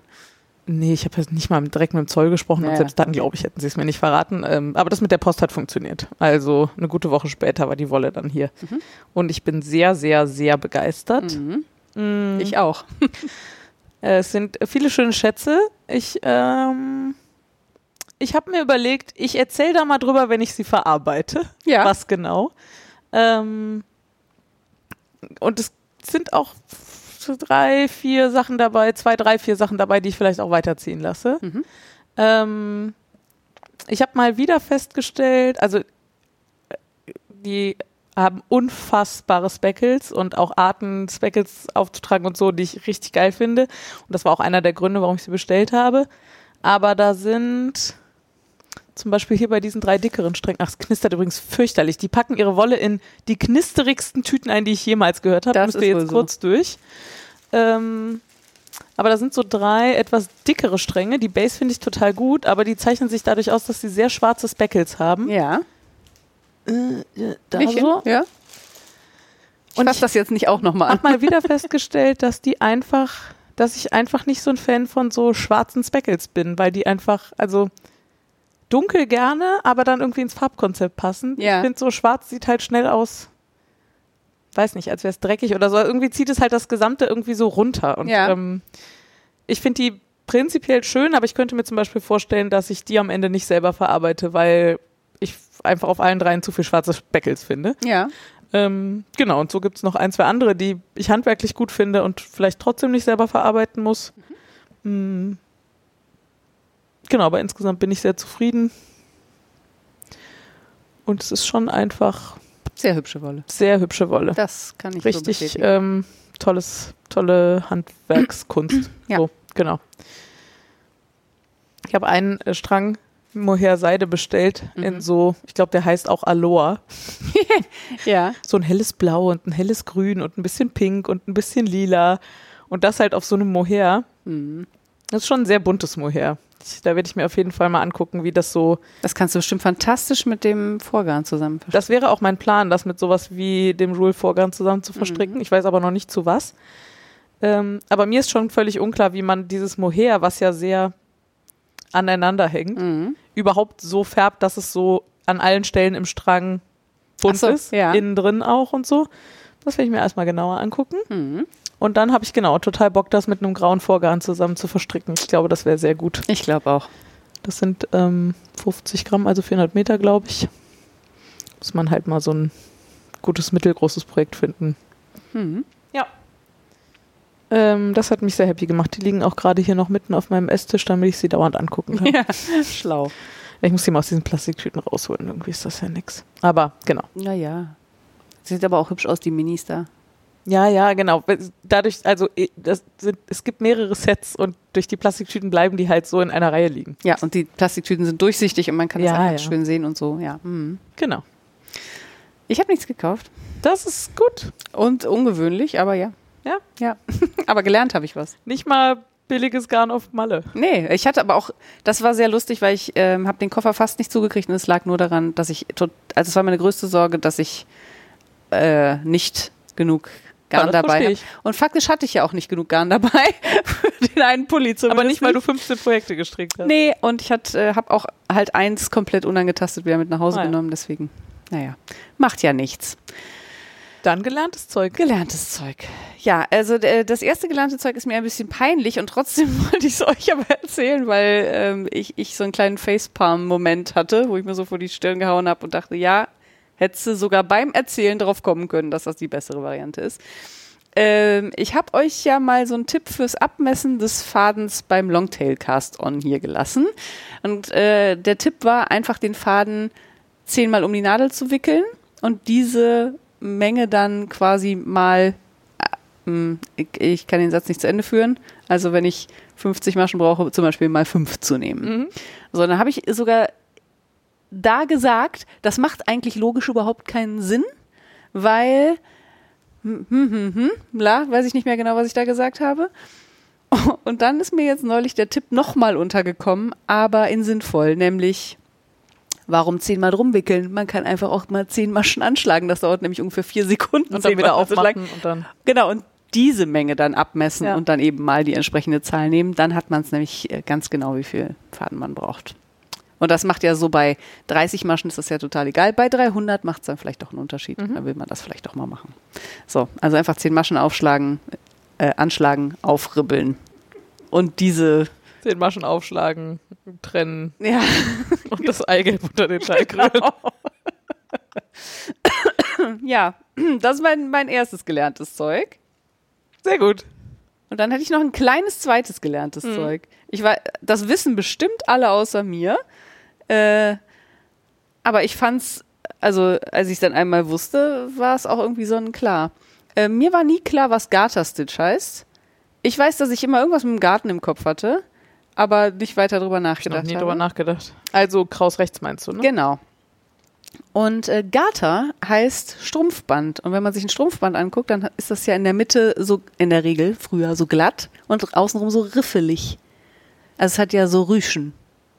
Ah. Äh, wisst ihr, Strumpfband, also so, was man so, Für Strumpfbandhalter. wo man den Colt reinsteckt, wenn man so Ah. eine Western Lady ist. Okay. Nee, nicht Strumpfbandhalter. Nee, aber für die da dran zu machen. Also für Strümpfe zu halten? Nee, die hat man doch hier oben. Ah. Nee, Ja, weiß was man so, wenn man, also wenn man heiratet, dann zieht man sich ja meistens so ein, es ist einfach nur so ein, so ein, so ein, äh, Spitzen, Ja, so Spitzenring? Spitzengummiband, was Ja. so ums Bein kommt, als Deko einfach. Ah. Und meistens hat das ein blaues Band, weil man ja was Blaues tragen soll bei der Hochzeit. Also, was Altes, was Neues, was Blaues. Du sagst es jetzt so, als könnte man anders quasi nicht heiraten. Nee, ja, äh, mein Gott, Bräuche, keine Ahnung. Okay. Ich heirate gar nicht, deswegen betrifft mich das ja alles überhaupt nicht. Ich weiß das auch nur von den Hochzeiten meiner Freundinnen. äh, naja, also auf jeden Fall so ein Strumpfband, was man so über den Oberschenkel zieht und was halt quasi Deko ist. Und das ist in Ah. der Mitte ein Gummiband und das hat dann oben und unten so Frills, also hier so Rüschen. Ja. Und genau so sieht ja Kraus rechts aus. Also wären es so kleine Rüschen. Findest du nicht? Weil so Würmchen, so in so, Ja. so halt.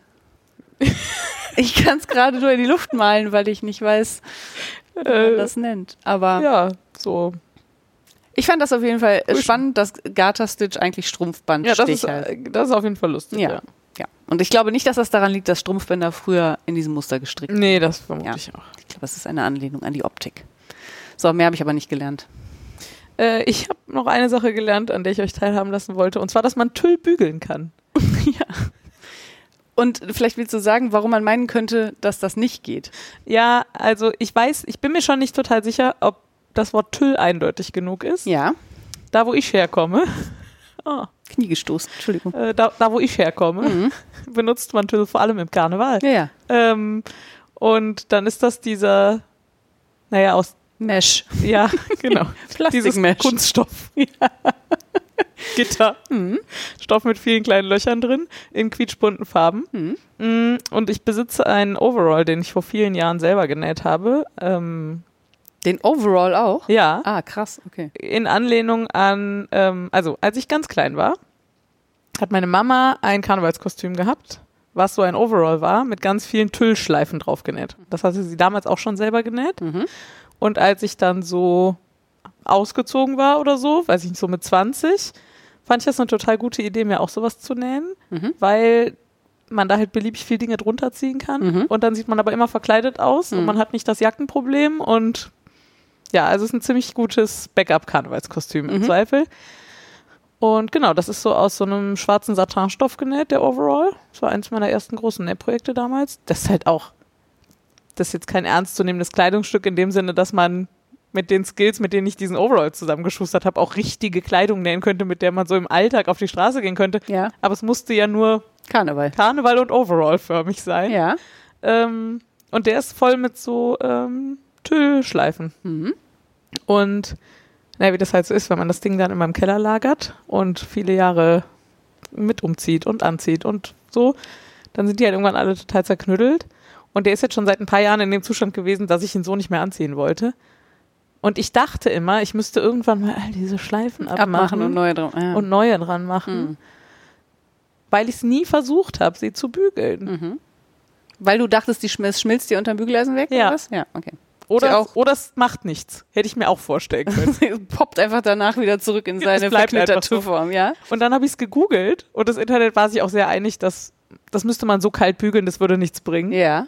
Ähm, Das Internet. Genau. Und dann habe ich gedacht, na, aber ich habe auch nichts zu verlieren. Mhm. Also probiere ich das jetzt einfach mal. Und die ersten habe ich noch mit einem Tuch drüber gebügelt. Aber da sind sehr viele Schleifen an diesem Overall. Und so eine. Schleife bügeln ist ja eh schon nicht so einfach. Mhm. Und dann ist ja auch nirgendwo so richtig viel Platz für so ein Bügeleisen. Mhm. Dann habe ich sehr schnell das Tuch weggelassen und einfach auf Synthetikstufe und dann halt nicht sehr lange draufstehen lassen Mhm. gebügelt. Das war fantastisch. Ja, super. Es hat pro Schleife nicht sehr lange gedauert. Die sehen total super aus. Mhm. Ähm, 100 Punkte gerne wieder. also, Ja. genau. Schön. Ich habe Ja, dann sogar nachher noch eine zweite Runde drüber gemacht, wo ich die einmal so, also ich habe erst nur so die beiden Flügel. raus, Flügel der Mhm. Schleifen gebügelt und dann standen die aber an manchen Stellen komisch ab und dann habe ich sogar noch eine zweite Runde, wo ich quasi auf jede Schleife einmal so das Bügeleisen einfach so in der Mitte draufgestellt habe, damit, Damit die sich einfach abstehen. ein bisschen mehr an den Overall anlehnen. Mhm. Und ähm, ja, jetzt kann man das wieder total super anziehen. Geil. Ja. Es wäre noch, noch geiler gewesen, wenn ich nicht krank im Bett gelegen hätte. Ja, das Aber ist wohl zumindest so. äh, zweimal habe ich es trotzdem angezogen. ja, sehr gut. Und ähm, ja, das war sehr gut. Ich muss gerade bei Karneval noch einmal kurz mein Lieblingskostüm von diesem Jahr erzählen. Mhm. Äh, Ich, ich habe einen Kollegen, der ist 2,7 Meter sieben groß und sehr, sehr, sehr dünn. Sehr dünn. Und der hat sich irgendwann dann ähm, einen so einen weißen Maleranzug bestellt. Ja. Und dann habe ich gesagt, was wird das? Und dann sagte er, mein Karnevalskostüm. Und dann habe ich gesagt, aha, als was gehst du denn in Karneval? Und dann sagte er, als Zollstock. Oh Gott. Und das fand ich bei jemandem, der zwei Meter sieben groß ist, wahnsinnig witzig. Er hat sich dann noch so Messingbeschläge für die Ach, wie Knie und die Ellenbogen und so äh, besorgt. Und eine Skala aufgemalt, an der man sich abtragen konnte. Ach, wie witzig. Also wo du dann selber gucken kannst, wie groß du bist. hat er quasi- Junge mit zwei Meter sieben so schön. sehr schön. Da muss er, fand ich, also vor allen Dingen auch, weil der eben so lang und so dünn Ja. ist und dann Zollstock, also so viel Ei- Selbstironie muss man erstmal besitzen. Absolut. Sehr, sehr hübsch, ja. ja, das, ja. Das Sehr war schön. äh, das mit dem Karneval. Ich habe ja im Karneval nichts am Mut, aber das fand ich schön.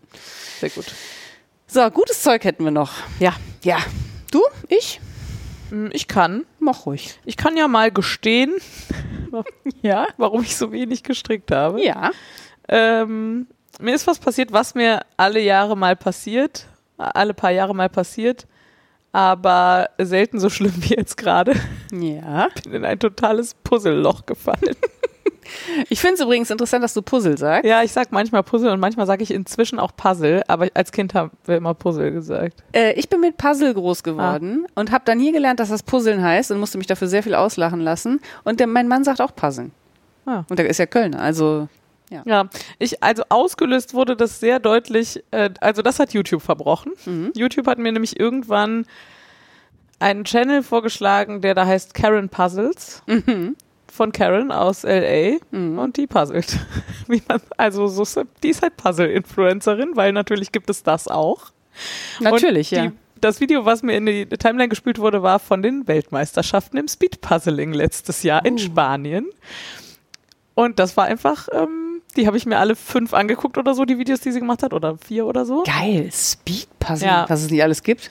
Und Speedpuzzling heißt, dass so die schnellsten äh, auf dieser Weltmeisterschaft jetzt letztes Jahr im Spätsommer, ich glaube, der Gewinner und die Gewinnerin, die sind so bei einer guten halben Stunde für 500 Teile. Alter, was? Und, Wie geht das und es denn? gibt halt Hab ich Einzel, gar nicht, habe ich nicht mal alle umgedreht. halben Einzeldoppel und Teamwettbewerbe. Team sind dann vier Leute. Ja. Und es ist so irre, wie die dann so ein anderthalb tausend Teile Puzzle in zwei Stunden darunter Was? kloppen mit vier Leuten. Das ist wirklich Da haben wir im Büro für eine Woche mit sieben Leuten gebraucht. völlig irre. Naja, also, ähm, ja, sagen wir mal so, ich habe etwas über zehn Puzzle gepuzzelt in den letzten drei Wochen, vier Wochen, zwischen 500 und 1000 Teile. Mhm. Ähm, und habe eine sehr gute Zeit damit. Und es tut mir irgendwie sehr gut gerade, Ja. Aber es geht hart auf die Strickzeit. Und ich bin froh, dass ich, ich bin mir sehr sicher, es wird irgendwann wieder weggehen. Ja. Und dann ist auch gut. Und deswegen kann ich es gerade ganz gut aushalten, dass ich so wenig Handarbeitszeit habe gerade. Ja. Ich puzzle ja. auch so super gerne. Ja. Aber mir geht das so krass auf meinen Haltungsapparat, sag Ja, ich voll. mal, dass ich das irgendwann, also ich kann gar nicht so lange am Stück puzzeln. Ja, ich, ähm, also hinter dir ist ja mein, ich puzzle auf dem Sofa-Setup. Ja. Und das ist ehrlich gesagt vor allem scheiße für meine Schulter, Mhm. weil dieses nach vorne geneigte. Das glaube ich sofort. Und für den Nacken und alles, oder? Ja, aber das, Das geht? ja, das kriege Okay. ich irgendwie hin. Ähm, aber Karneval habe ich bei meinem Freund gepuzzelt. Jetzt sag ich mal, das ist irgendwie, Gepuzzelt. ja, wie auch immer. Und ähm, der hatte, da habe ich mir als Unterlage so einen sehr großen Karton geschnappt. Da war, glaube ich, mein Liegestuhl drin. Also er ist wirklich Mhm. sehr groß. Mhm. Und habe den dann, als ich merkte, ach guck mal, die Teile halten eigentlich ganz gut da drauf, habe ich den sehr schräg gestellt Mhm. und habe da dran gepuzzelt. Ah, ach so. Oh, okay. also ja, gerade so schräg, gut. dass die Teile nicht runterrutschen. Ja. Und das war aber schon ziemlich schräg, weil Ja. die Teile sind ja hinten auch aus Pappe. Ja. Und das war ganz gut, ehrlich Ja, das gesagt. klingt gut. Ja. Vielleicht, brauch, vielleicht ist das eine Marktlücke. Ja. Sowas, was man so kippen kann, was aber so viel Grip hat, dass die Teile nicht rutschen. Genau, und was auf jeden Fall auch geht, dafür sind Styroporplatten. Ah, mhm. Ich finde nur, dieses Mhm. Gefühl auf Styropor sehr Nicht so unangenehm. geil, ja. Aber geht auf jeden Und Fall. Filz wahrscheinlich auch, ne? Filz könnte ich mir auch gut vorstellen. Ich habe jetzt schon überlegt, was in der Puzzle-Szene viel benutzt wird, sind so Foamcore, nennen die das. Also so Platten, die so außen hart sind und in der Mitte Weich. ähm, so Schaum haben Ja. und die einfach sehr leicht sind. Mhm. Ähm, da könnte man ja im Zweifel einfach Stoff drüber spannen zum Beispiel. Ich weiß genau, wie die Dinger heißen, aber ich komme nicht drauf. Ja, Hartschaumplatte oder nee, nee, sowas nee, in die haben, Richtung? also, also ja, ich, es gibt so einen Markennamen Ah. und der, den, da komme ich gerade nicht drauf. Da hat nämlich früher die, ach, egal. Ja, jedenfalls überlege ich jetzt, ob In ich, Fotografenkreisen ist das sehr bekannt. ja, kann ich mir gut vorstellen, ähm, ob ich mir mal so eine sehr dünne Sperrholzplatte kaufe. Ja. So Balsa, also sowas wie Balsa, so 4 mm Mhm. Sperrholz, das muss ja gar nichts können an Nee. Gewicht. Äh, Leicht ist sogar eher gut und Holz müsste eigentlich auch total super Stimmt, sein. müsste eigentlich auch gut gehen. Genau, und die könnte ich dann hier neben den Schrank stellen, wenn ich nicht puzzle und ja, Voll. ich überlege mal. Ich überlege gerade, ob man die sogar so machen könnte, dass man äh, da hinten so ein kleines Scharnier dran macht, dass Ja, man die zusammenklappen kann. Mhm. Ja. Also im Moment lege ich halt einfach immer was drunter. Und also so Decken so, oder ja, so ja, oder ja. Kissen. Ja. Das reicht ja. Ja, ja, Wir reden ja hier nicht von Gewicht. Nee, das stimmt. Aber genau, man könnte dann einfach noch so zwei Ausklappfüße drunter packen oder so. Ach so, ich meinte jetzt eigentlich, dass man die Platte. An sich falten kann. In sich Ja, falten okay, das kann, geht ja. wahrscheinlich auch. Ja. Ja, schlau. ja. Ja, Das habe ich so gemacht die letzten Wochen. ja, Mm, gut. Ich habe gerade kurz überlegt, ob ich irgendwas empfehlen kann. Eine Freundin hat mir ein äh, Puzzle geliehen von The Magic Puzzle Company. Die Mhm. kriegt man hierzulande leider kaum. Das ist wirklich toll, weil das so wimmelbildmäßig ist und so geliefert wird mit, hm, guck doch mal, ob du den Schneeengel findest oder ob Ah, ja. du den Vogel findest, der was geklaut hat und ob Mhm. du sieben Papierboote finden kannst und so. Und du bist ja eigentlich, jetzt hätte ich fast gesagt ein Puzzle-Nazi, aber ein, Entschuldigung, du bist sehr picky mit der Qualität von Puzzles. Absolut. Ja, und das ist aber gut genug. Das ist auf jeden Fall gut genug und ich versuche auch gerade meinen Horizont da zu erweitern. Ah ja, okay. Ich bin 100% mit Ravensburger aufgewachsen. Ja. Und immer wenn ich mal was anderes in die Finger gekriegt habe, war das meistens so ein Werbescheiß. Mhm. Und da, das macht mich total fertig, wenn Puzzle so eine miese Qualität haben. Ja. Und es gibt aber schon prinzipiell inzwischen auch noch mehr Hersteller, die gute Puzzlequalität haben. Ich finde Schmidt-Puzzles auch ganz gut. Habe ich eins hier liegen? Findest du scheiße? Nee, weiß ich nicht, habe ich noch nicht gemacht. Ja, okay. Liegt noch auf meinem Two-Puzzle-Pile. Ähm, Puzzlepeil, das ist ein schönes Wort. Two-Puzzle-Pile. Ja. Also, ähm, genau, aber hinter dir zum Beispiel, was da gerade liegt mit Lissabon und diesen alten Straßenbahnen, Mhm. das ähm, ist von einer Firma, die heißt Castorland, habe ich noch nie gehört, aber das hat halt 10 Euro gekostet. Das ist halt einfach, Ja, und das ist völlig okay. sehr also, überschaubar teuer, ja. ich habe das Gefühl, dass vielleicht auch die andere Firmen Puzzlequalität vielleicht was besser geworden ist oder so. Genau, da ich genau erweitere da gerade so ein bisschen meinen Horizont. Sehr gut. Ja. Gut. Mhm. Puzzle. Ich habe äh, gerade festgestellt, dass mein gutes Zeug diesmal sehr kulin kulinarisch ist. Also ich habe diverse, diverse gute, Ja, gut. gute und leckere Zeuge. Meinst nicht? Ja, das äh, ergänzen wir uns doch hervorragend. Ähm, beim Puzzeln könnte man zum Beispiel. Uh. Ja. Nein, Quatsch. Ähm, wir haben ja eine Catsitterin. Ja. Und äh, für diese Catsitterin kaufen wir, wenn wir in den Urlaub fahren, vorher einmal sehr üppig ein. So, und äh, in der Regel hat die immer äh, sehr fancy Getränke äh, beziehungsweise Getränke, I mh, nicht Ideen, wie sagt man. Also die kriegt halt mit, wenn es irgendwie coole neue Getränke gibt.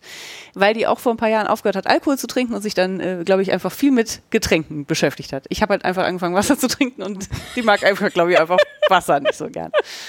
So, deswegen kommt die meistens dann irgendwie mit, hier, ah, ich habe neulich da und da das und das getrunken, das ist voll geil. Und dann fährt der Sven immer durch die halbe Stadt, durch den Getränkemarkt und sucht diese Getränke. Cool. Und diesmal hat er halt ähm, direkt, weil er schlau war, einen ganzen Kasten gekauft. Ähm, also, als wir wieder da waren, einen ganzen Kasten von dem Zeug gekauft, weil wir das nämlich auch so lecker fanden. Und ähm, ich muss sagen, ich bin nicht so ein großer Limo-Trinker oder so. Also ich bin niemand, der jetzt so jeden Tag eine Cola trinkt. Ich äh, trinke ab und zu gern mal so eine Fanta, Mhm. aber viermal im Jahr oder so auf dem Level. Und das Zeug finde ich aber wirklich lecker und es hat relativ wenig Zucker. Es ist so bei sieben Gramm Zucker ungefähr auf 100 Milliliter. Ich glaube, das ist relativ wenig. Ich weiß es nicht. Ähm, Und es gibt, es äh, gibt ziemlich abgefahrene Sorten. Und die Sorten sind, und ich glaube, ich habe sie in der Reihenfolge meiner Favorisierung hier aufgeschrieben, Grilled Watermelon Mint. Also den Grilled-Teil schmecke ich nicht, Ja, okay. aber es schmeckt halt nach Wassermelone und Minze, was echt ziemlich lecker ist. Das schmeckt Ähm, mir auch für den Sommer sehr gut. Ja, genau. Und das ist sowas, was man nämlich gut trinken kann, wenn andere Leute ein Bier trinken, finde ich. Zitrusmint schmeckt original wie Mojito, knallt nur nicht. Aber es ist wirklich einfach diese Mischung aus Zitrone und Minze, super, super lecker. Dann gibt's wieder Grilled Lemon Rosemary. Ähm, ich finde, das könnte ein bisschen mehr nach Rosmarin schmecken, aber Ja. man schmeckt schon raus. Grilled schmecke ich auch da wieder nicht. Orange Passionsfrucht und dann noch ein bisschen langweilig Elster Apfelschorle. Die sind, ähm, Das wiederum finde ich aber sehr witzig, weil weil das so sortenrein ist. Ja. Ja, ja, ja, so ist es ja auch gedacht. Und die sind auch sehr hübsch. Ich finde, die kann man auch sehr gut anbieten. So. Also das ist was, was man gut auf den Tisch stellen kann und das sieht auch total gut aus. Ähm, jetzt muss ich aufpassen, dass ich nicht zum, zum Limo-Junkie werde quasi, weil wir haben die natürlich jetzt immer zu Hause und immer im Kühlschrank und statt zu Wasser zu greifen, greife ich natürlich jetzt gerne mal dazu. Aber ich will es mir auch nicht versauen. Soll ja was Besonderes bleiben. Ich wollte euch das nur hier lassen, falls ihr gerne so Erfrischungsgetränke trinkt. Sehr gut. Ja. Wo du Elster Apfelschorle sagst, ähm, ich habe wahrscheinlich hier nicht von unserem Schnaps-Tasting erzählt. was Wir, Nein. wir waren in einer ähm, Obstbrennerei im November irgendwann mit Ja. einem, einem Freundeskreis. Das haben wir einem Freund im März zum Geburtstag geschenkt und der nächste Termin, den wir gefunden haben, war dann im November oder so. Und wenn du Obstbrennerei sagst, dann meinst du eine Schnapsbrennerei, die aus Obst Schnaps Ja. brennt? Okay, ich wollte nur wissen. Ja, Ja. so. Hm? Ähm, genau, und die sitzen ähm, in der Nähe von Bonn, wo es so super, super, super viel Apfelanbau gibt. Oh, ist das so? Ja, Ah, guck mal, das wusste ich nicht. zwischen Brühl und Bonn im Fürjebirsch, wie Ja. man da sagt. Ja, Gibt's sehr, ich bin mit Apfelbäumen in meiner Umgebung groß geworden tatsächlich. Ah, gut zu wissen. Und also es gibt auch so den Apfelbauern, wo immer alle hinfahren und das also immer die frischen Äpfel kaufen Okay, ich so. will das alles wissen. okay, Nicht unbedingt jetzt, ich aber wollte gerade sagen, das machen wir dann Ja. mal auf. Ja. ja. Ähm, Ich als alter und da Apfeljunkie. gibt's eine Familie, die waren mal sehr groß im Apfelbusiness und sind dann irgendwann so größtenteils da raus und haben jetzt halt eine Brennerei. Mhm. Ähm, die heißen Brauweiler irritierenderweise. Mhm. Kann ich an dieser Stelle sagen, weil ich die wirklich, das war wirklich richtig schön. Das ist so ein ganz kleiner Familienbetrieb und so mh, dem einen Sohn gehört die Saftsparte da hinten und der Mutter gehört die Brennerei und dem anderen Sohn gehört der Obstanbau, den Ja, sie ja. noch haben oder irgendwie so. Mhm. Und die machen fast alles in der Familie, aber die haben eine Brennerin eingestellt, die irgendwo anders gelernt hat und dann da hingekommen ist. Und mit der hatten wir dann diese Führung. Ja. Ich sage in Anführungsstrichen Führung, weil es war im Wesentlichen ein Raum. Mhm. Da passiert halt alles. Ja. Ähm, und dann hat die uns da diese Brennanlage erklärt und alles drumherum und richtig toll. Und dann halt noch eine Verköstigung. Mhm. Und es war ehrlich gesagt, war es richtig gut. Es war ein bisschen Verpeilung von uns, weil wir haben halt die Gruppe gebucht und dann kannst du mit bis zehn Leuten da aufsteigen und wir waren auch zu zehn. Aber ich glaube, fünf oder so von denen konnten aus verschiedenen Gründen oder wollten keinen Alkohol trinken. Ah, oh, okay. Aber es war alles gar nicht schlimm, weil es war trotzdem lehrreich, auch für die. Mhm. Und ähm, es war richtig, richtig geil. Ähm, wir haben drei sortenreine Obstbrände irgendwie Mhm. verköstigt, unter anderem ein Elsterbrand, so komme ich gerade drauf. Ah, ja, okay. Und ähm, aber unter anderem machen die zum Beispiel auch einen Gin. Mhm. Und ich habe irgendwann als relativ junge Frau mal festgestellt, dass du mich mit Gin wirklich jagen kannst. Und deswegen passe ich da seit Jahren. Mhm. Und den habe ich jetzt aber halt probiert, ähm, pur, und fand ihn tatsächlich. Also, was ich immer noch gewöhnungsbedürftig finde, ist, dass so ein Gin, wenn du ihn pur trinkst, dann riecht der halt nach Suppe. Wegen diesem Wacholder. Ja, ich, ich, wirklich, ich habe immer Suppenassoziationen, wenn ich Mhm. Gin rieche. Aber der schmeckte richtig toll. Mhm. Genau, das war echt cool und ähm, ja, also das war ein richtig guter Nachmittag. Und dann habe ich da tatsächlich für Weihnachten einen Boskop reinen Obst, äh, Apfelbrand mitgenommen und einen Cox Orange reinen Apfelbrand, Ah, weil ja, das so okay. unsere Familienäpfel sind quasi. Mhm. Klammer zu, das war jetzt ein etwas großer Exkurs, aber es war ein sehr schöner Tag, deswegen kann ich das eigentlich wirklich auch empfehlen. Das ist lustig, weil das nicht in dieser Liste steht, aber Ja, vielleicht sorry. möchtest du es ergänzen. Ich ergänze es. Das ist, falls bei jemand sich in Bonn die Kante geben Und möchte. offiziell waren, hatten wir, glaube ich, 90 Minuten gebucht und Ja. waren aber drei Stunden da, haben den noch den halben Laden leer gekauft. Also Dann lohnt sich Und diese Brennerin ist auch irgendwie wirklich eine coole Frau und Mhm. ja, also war von vorne bis hinten richtig gute Experience. Cool. Ähm, ja, dann mache ich auch. Guck mal, ist doch was Kulinarisches dabei. Quasi bei dir.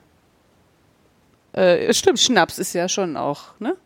Ähm, so, ich, ich hätte ein paar Küchentipps und die habe ich eigentlich hier nur aufgeschrieben. Also, das ist für mich nichts Neues. Das ist nur aufgeschrieben, weil ich in letzter Zeit häufig bei Freundinnen darüber gestolpert bin, dass sie die nicht kennen. Und da habe ich gedacht, ich erzähle das einmal kurz und dann können alle, äh, Ich bin sehr gespannt. ja, können sich einmal, alle einmal zurücklehnen und sagen, wusste ich alles schon. Also, ich fange an mit Brokkoli. Wenn man Brokkoli wäscht, also sprich unter Wasser hält und Ja. man sie mit den Röschen nach oben unter Wasser hält, Ja. dann hat man eine sehr nasse Küche Ja. und einen nicht unbedingt sauberen Brokkoli. ich wollte gerade sagen, vor allem einen trockenen Brokkoli. genau. Deswegen wäscht man Brokkoli von unten. Also das heißt, man hält, die, den Strunk nach oben, Röschen nach unten und dann kann man in die Zwischenräume, Ja. kann man das Wasser reinlaufen lassen und dann läuft das unten wie aus so einem Sieb wieder durch diese Röschen Das ist ja durch. witzig. Ja. So, das ist äh, Tipp 1. Darf ich kurz sagen, ich glaube. Du magst also erstens- Brokkoli. Doch, ich liebe Brokkoli. Also, ich mag Brokkoli ganz gerne, aber ich ver verarbeite ihn super selten frisch. Ja. Sondern T- TK oder was? Ja, ja. okay. Äh, weil, ich glaube, weil ich finde, diese ganzen Kohls, das ist immer so mengenmäßig so.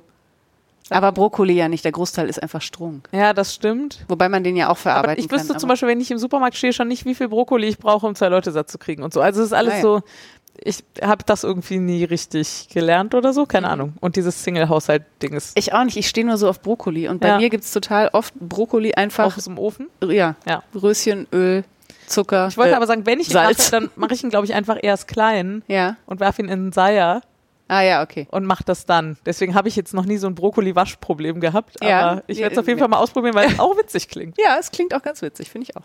So, und wenn man den Brokkoli dann schneidet, dann schneidet man in der Regel, also du nicht, weil du den hast den schon geschnitten, aber ähm, wenn man die Röschen abschneidet, dann sind ja die unterschiedlich groß. Also die weiter oben sind kleiner und die weiter unten sind größer. Und deswegen will man die weiter unten ja aufteilen. Ja. Auch die von unten schneiden, also in den Strunk von dem Röschen Ja. reinschneiden quasi und dann nicht durchschneiden, sondern reinschneiden und abreißen. Ja, okay, das mache So. ich, glaube ich, auch so immer. Weil wenn man das von oben schneidet, dann hat man ja sehr viele Brösel. Brösel Ja. und nicht mehr so viel Brokkoli, wie man haben könnte. So, das war die Brokkoli-Fraktion. Kommen wir zum Granatapfel. Ich sah neulich meine Freundin einen Granatapfel aufmachen und die Kerne da mit den Fingern rauspulen. Und dann habe ich sie angeguckt und habe sie gefragt, ob sie ernst ist, ob sie nicht weiß, wie man einen Granatapfel leert. Und dann hat sie, hat sie gesagt, nein. Und dann habe ich gesagt, gib das, ich kann das nicht sehen, was du da tust. Also, man nimmt den Granatapfel. Ich werde euch bestimmt irgendwie ein Video posten oder so, weil so richtig einfach ist, glaube ich, nicht zu erklären. Man nimmt den Granatapfel ähm, und schneidet einmal am Äquator rum, aber nicht durch. Also nur so einen halben Zentimeter bis zehn Zentimeter rein, würde ich sagen. Dass die man, Haut durch ist quasi. Genau, dass die Aber Haut die Schale? durch, äh, die Schale durch ist, aber die Kerne nicht zerschnitten werden. Ja. So, dann kann man das auseinander drehen in der Regel oder ziehen. Ja. So, diese beiden Hälften.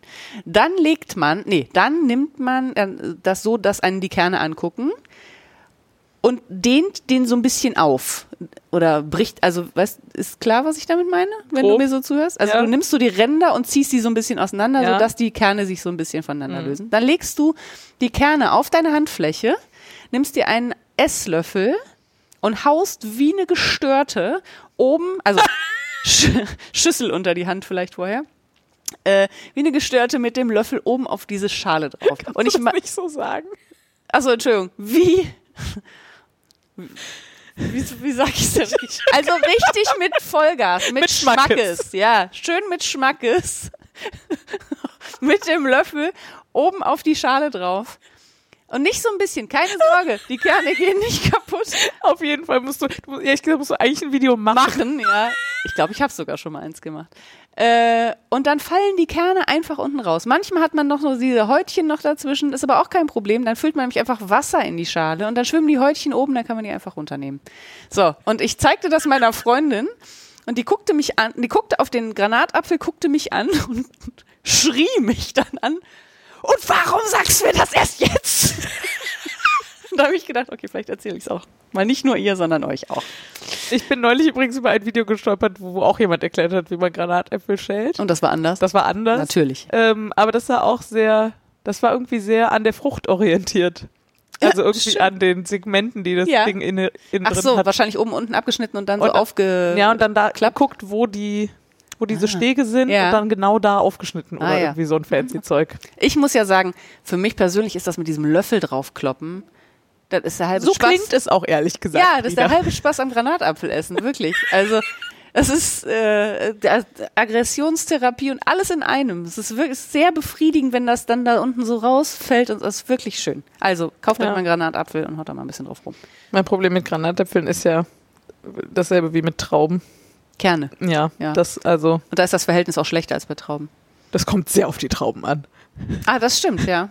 Ähm, aber genau, ich mag so, also ich, wenn ich Muße habe, esse ich schon mal Granatapfel, weil ich es dann schaffe, die Kerne einfach nicht so, also möglichst wenig drauf zu beißen. Ja. Aber dafür muss man sich ja schon auch ein bisschen konzentrieren. Die Ich kann man dann liebe nicht ja so das, die Kerne da dran, dieses, dass es dann so trocken wird. krass. Hm, Finde ich richtig lecker. Ja, das ist nicht so meins. So, und jetzt äh, letzter Küchentipp für Ja. heute. Äh, und lustigerweise hast du gesagt, dass du das auch, wann hast du das gelernt? Äh, was? Ähm, so im letzten halben Jahr irgendwann. Ja. Vielleicht auch schon im letzten Sommer oder so. Äh, hat mir mein Schwager oder hat uns mein Schwager erzählt, ähm, Pilze habe ich immer äh, in Öl angebraten. Aber es macht viel mehr Sinn, Pilze ohne Öl in der Pfanne anzubraten, weil Pilze so viel Wasser enthalten, dass die quasi auf ihrem eigenen Wasserfilm braten. Das heißt, die brennen nicht an. Und dann kriegen die richtig schöne braune Flächen und tolle Röstaromen. Und dann kann man hinterher, wenn man das noch fettiger haben will, kann man immer noch Öl reinkippen. Aber zum Braten braucht man das auf gar keinen Fall. Und das ist nicht zum Kaloriensparen, sondern damit die Pilze nicht matschig werden, sondern ordentlich diese, diese schönen braunen Flächen bekommen. Und es macht auch wirklich Spaß. Also zum Ja. einen schmecken sie wirklich nachher auch mehr nach Pilz. Ja, finde ich auch. Und zum anderen ähm, quietschen sie so lustig dabei. Äh, da- Das finde ich jetzt nicht so attraktiv und ich empfinde das auch nicht als Quietschen, weil bei Quietschen muss ich immer an Halloumi denken. Witzig. Und so schlimm ist es auf jeden Fall nicht, aber Nee, sie sind, sie so- haben halt einfach mehr Biss noch. Sie machen so, macht so Zischgeräusche eher ja, so, wahrscheinlich. ja, aber genau, ja. Ja, also Pilze ohne Öl in der Pfanne braten, das ist mein letzter Küchentipp jetzt. ja, das, Äh, nee, stimmt nicht. Nur in dieser Sektion. ähm, ich glaube, mein Freund hat das auf Instagram gefunden oder so, diese Ja. Info. Aber seitdem freuen wir uns immer, wenn es Pilze gibt, dass Ja. wir die jetzt immer ohne Öl anbraten es und die dann so lecker sind. Gibt. Entscheidet ihr nicht selber, ob es Pilze gibt? Ja, ja, doch schon. Ja, aber okay. wir machen jetzt auch nicht jede Essensentscheidung davon abhängig, ob wir dabei Pilze braten Ja, können. verstehe. Ganz so schlimm ist noch. Nicht wie ich mit den Granatäpfeln. Ja, nicht wie du mit den Granatäpfeln. Mir geht's heute nicht gut, ich brauche einen Granatapfel. Ja. Mm, so, ich wieder? Ja. Ich ähm, habe, das mache ich mal jetzt, weil es noch kein richtig, also es ist noch nicht passiert. Ich werde bestimmt noch mal erzählen, wenn ich da war. Aber wir haben Tickets fürs Electromagnetic Field gekauft und das ist ähm, quasi die englische Variante des Chaos Communication Camps ähm, in England, irgendwo kurz vor Wales auf dem platten Land. Alle zwei Jahre gehen so 3000 Hacker hin und ähm, bauen da Infrastruktur auf und haben da eine gute Woche. Also Camp, Ja. hast du gesagt? Ab- ja, okay. Ja. Wollte ich jedenfalls Nee, sagen. we- weiß ich nicht, ich habe nicht gut zugehört. Äh, Es ja. hätte auch der Kongress sein Nein, können. nein, Camp. Camp. Ist draußen. Ist draußen und wir haben auch ein Camper-Ticket, fahren da also mit unserem Bus hin. geil. Und heißt auch anderthalb Wochen England, da freue ich mich schon an, an sich drauf. Mhm. Ähm, jemand braucht dann jetzt noch einen Reisepass. Meiner gilt noch bis Juli, glaube ich, oder so. Nicht du anscheinend. Und ähm, das Camp ist im Mai. Aber ähm, genau, man braucht ja inzwischen, wenn man nach England fahren will, einen Reisepass. Ach so, aber ist deiner, reicht deiner noch? Ja. Also bist du sicher? Weil manchmal darf man nur einreisen, wenn der Pass noch ein halbes Jahr gültig ist. Ach, witzig. Das habe ich noch nicht recherchiert. Ich, also ich rede Ich jetzt über mal. Indien und so, aber Ja. ich weiß nicht, wie es in Im England Zweifel ist. geht ja in England gerade alles. Ja. Wir mussten auch erstmal gucken, ob unsere SIM-Karten da funktionieren Ah, ja. und so, weil ja gerade nichts greift. Mhm. Ja. Schön. Äh, genau. Und ähm, habe ich eben schon mal gesagt, ich bin sehr wild entschlossen, den, wie ich finde, absolut winzigen Umweg über den äh, Südwesten Englands zu fahren und ähm, bei John Abend vorbeizufahren Ja. in der Spinnerei. Und wenn das klappt, werde ich auch davon garantiert berichten. Ja, und bestimmt auch was mitbringen. Vielleicht. Eventuell ein ganz kleines bisschen Wolle. ich kann nicht nach England fahren und keine Wolle Nee, mitbringen, ehrlich gesagt. unmöglich, finde ich auch. Ja. Bin ich total deiner Meinung. Und ich freue mich sehr auf die Insel. Und Geil. es ist vor allem, es ist schon Fronleichnam. Das heißt, so super früh auch dieses Jahr. Mhm. Ja. Also es ist irgendwie Ende Mai, erstes Juni-Wochenende oder so. Da muss ich wahrscheinlich gerade bei der Schuhe helfen oder so. Das ist gut möglich. Hm, das ist gut möglich. Schauen wir mal. Achso, Äh, und ich ähm, ja? bin wild entschlossen, ich habe noch nicht eingereicht, aber ich bin wild entschlossen, den Spinnworkshop da nochmal zu geben, Ja. den wir schon mal gegeben haben. Dann halt auf Englisch. Mhm. Lustigerweise haben wir jetzt, glaube ich, in den Archiven festgestellt, dass es schon mal einen Yarn-Making-Workshop da gab.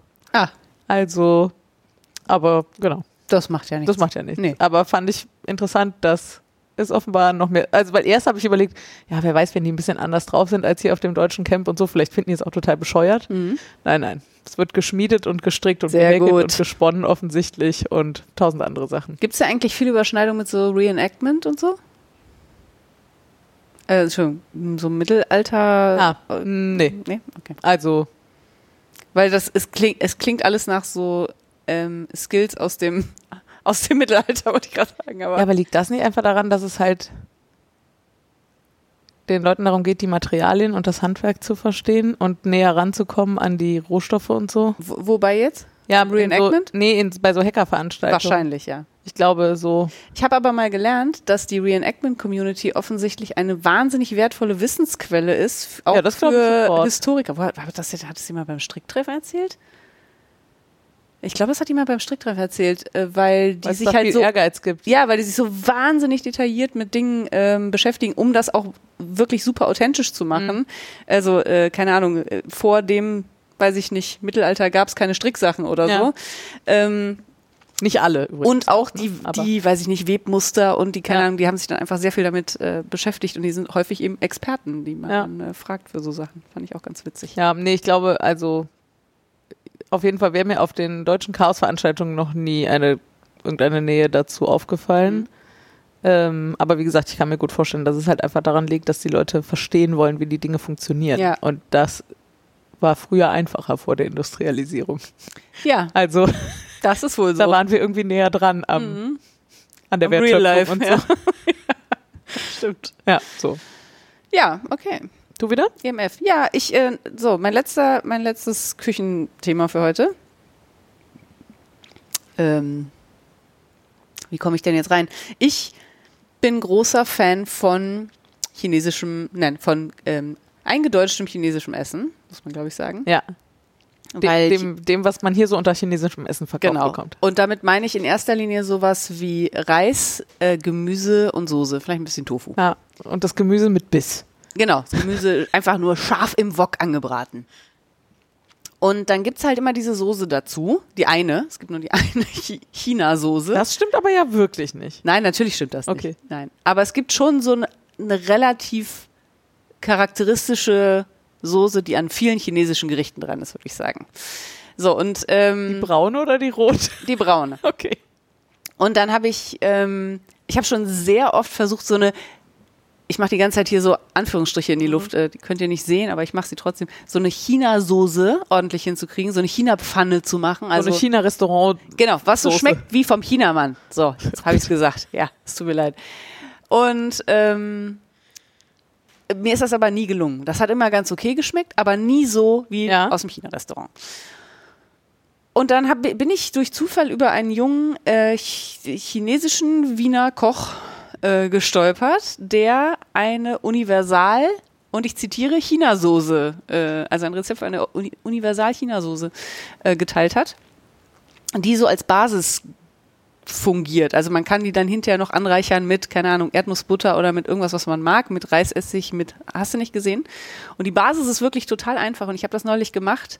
Und zwar genau so, Gemüse klein geschnitten, Brokkoli, äh, Pilze, Paprika, Möhren und Zwiebeln äh, angebraten und dann diese Soße dazu gemacht. Und ich sag dir, es hat genau so geschmeckt, wie ich das haben wollte. Mein Mann war auch total begeistert und der ist wirklich sehr filmschig, was Essen angeht. Und das können wir jetzt einfach für immer machen. Und es ist wirklich banal und es ist hat ein bisschen Eventcharakter, weil man macht zu gleichen Teilen Knoblauch, Ingwer, Sesam, Frühlingszwiebel und Chili. Und den Knoblauch und Flocken. den Ingwer frisch. Ja, genau. Ähm, also ich sage jetzt mal von allem einen Esslöffel Ja. in eine Schale. Dann macht man Öl heiß auf dem Herd, bis, wenn man so ein Holzstäbchen reinsteckt, bis es brutzelt. Ja. Und dann kippt man dieses heiße Öl über diese Mischung. Ja. Dann macht das natürlich wahnsinnig Gebritzel und Gebrutzel und riecht unfassbar. Ja. Und das kippt man dann wiederum in Sojasauce mit ein bisschen Zucker und ein bisschen Sesamöl. Okay. Alter Schwede schmeckt das geil. Also die Sachen bleiben aber da drin, ja? Das bleibt dann so und dann Sehr kannst gut. du auch den Rest, also du kannst davon einfach viel machen, kannst den Rest in den Kühlschrank stellen. Das klingt sehr gut. Du kannst damit auch äh, Sachen marinieren, du kannst Salate damit anrichten. Es ist wirklich super. Ich werde euch die verlinken. ja, das klingt sehr gut. Und es ist wirklich nicht, also es sind keine Spezialgewürze oder Mhm. so. Ne? Es ist wirklich alles sehr normal im Supermarkt erhältlich. Ja, sehr gut. Das müssen wir mal ausprobieren. Toll. wirklich. Ich könnte es schon wieder essen. Es war so lecker. Ähm, ich ähm, erzähle euch das hier. Ähm, mein Freund hat in seinem YouTube-Feed deutlich mehr Strick-Content als ich, Mhm. weil ich ja doch, also, Du kannst schon stricken. nee, das und ich, ich diese YouTube-Podcasts aus der Strickszene funktionieren für mich halt einfach nicht so. Das hatten wir hier schon ein paar Mal, Mhm. das Thema. Ähm, ich habe schon so ein, zwei abonniert, aber ich gucke vor allem auch super viel anderen Kram. Mhm. Und dann geht es in der Mischung, ist es nicht so präsent. Ja. Mein Freund guckt nicht so viel YouTube und wenn, dann, äh, ich sag mal verkürzt, Brettspiele oder Strickzeug. Schön. ja. Ähm, und da wurde ihm gestern ein Video reingespült, von dem ich euch erzählen muss, von einer YouTuberin, die heißt Emma in the Moment. Okay. Die kannte ich schon nicht. Die ist schon großes Kino. Die macht nämlich Craft-related Drama-Videos. Was? Okay. Und die redet so, mh, ich sag mal so ein bisschen Boulevardesk Ja. über Handarbeitsthemen. So, wie, also, sie macht quasi eine Story draus. Also eine. Ja, so Oder- ein bisschen so, ähm, ich versuche gerade mal, äh, was hat, was kann ich denn hier mal so, genau, wir hatten ja irgendwie hier diesen Mystery Knit-Along da ähm, Mhm. neulich von Stephen West, Knitting Drama, Stephen West and the Accidental Hate Symbol. Ah, okay. Oder Oh, ja, ja, verstehe. Fiberfest, Unraveling What Went Wrong with this Yarn Festival. Okay. Und also so, was schon ein total absurder Ansatz ist. Äh, genau, ihr habt gerade schon gehört, sie macht das auf Englisch. Mm. Also für Leute, die kein Englisch können, ist das, glaube ich, leider nix. Nicht so witzig. Ähm, aber die Folge, ich glaube, wir hätten da gar nicht drauf geklickt, wenn ich nicht hellhörig geworden wäre beim Folgentitel. Nämlich geht es da um The Great Danish Knit-Off. Mhm. Und es gibt diese Fernsehsendung The Great British Bake Off, von dem du eben gesagt hast, dass es das auch in Deutschland gibt. Also ich kenne die englische Variante nicht, Ja. aber es gibt in Deutschland das große Backen. Ja, also so eine, ich habe ja schon mal das Wort Ausscheidungsshow. ja, schön. Das klingt. Also so, wo so rundenweise Aufgaben gestellt werden und dann muss man die backen und dann ähm, Ja. äh, wird das von der Jury begutachtet und die schlechteste Bäckerin fliegt raus oder Genau. so. Und das gibt es offensichtlich in Dänemark mit Stricken. Geil, ey. Und das finde ich so verrückt. Und sie erzählt halt in diesem Rezensionsvideo sozusagen, dass die halt leider auf Dänisch sind, aber es gibt irgendwie da, wo sie die guckt, zwei Folgen mit englischen Untertiteln oder so. Und davon hat sie dann jetzt eine in ihrem Video rezensiert und uns sozusagen gezeigt.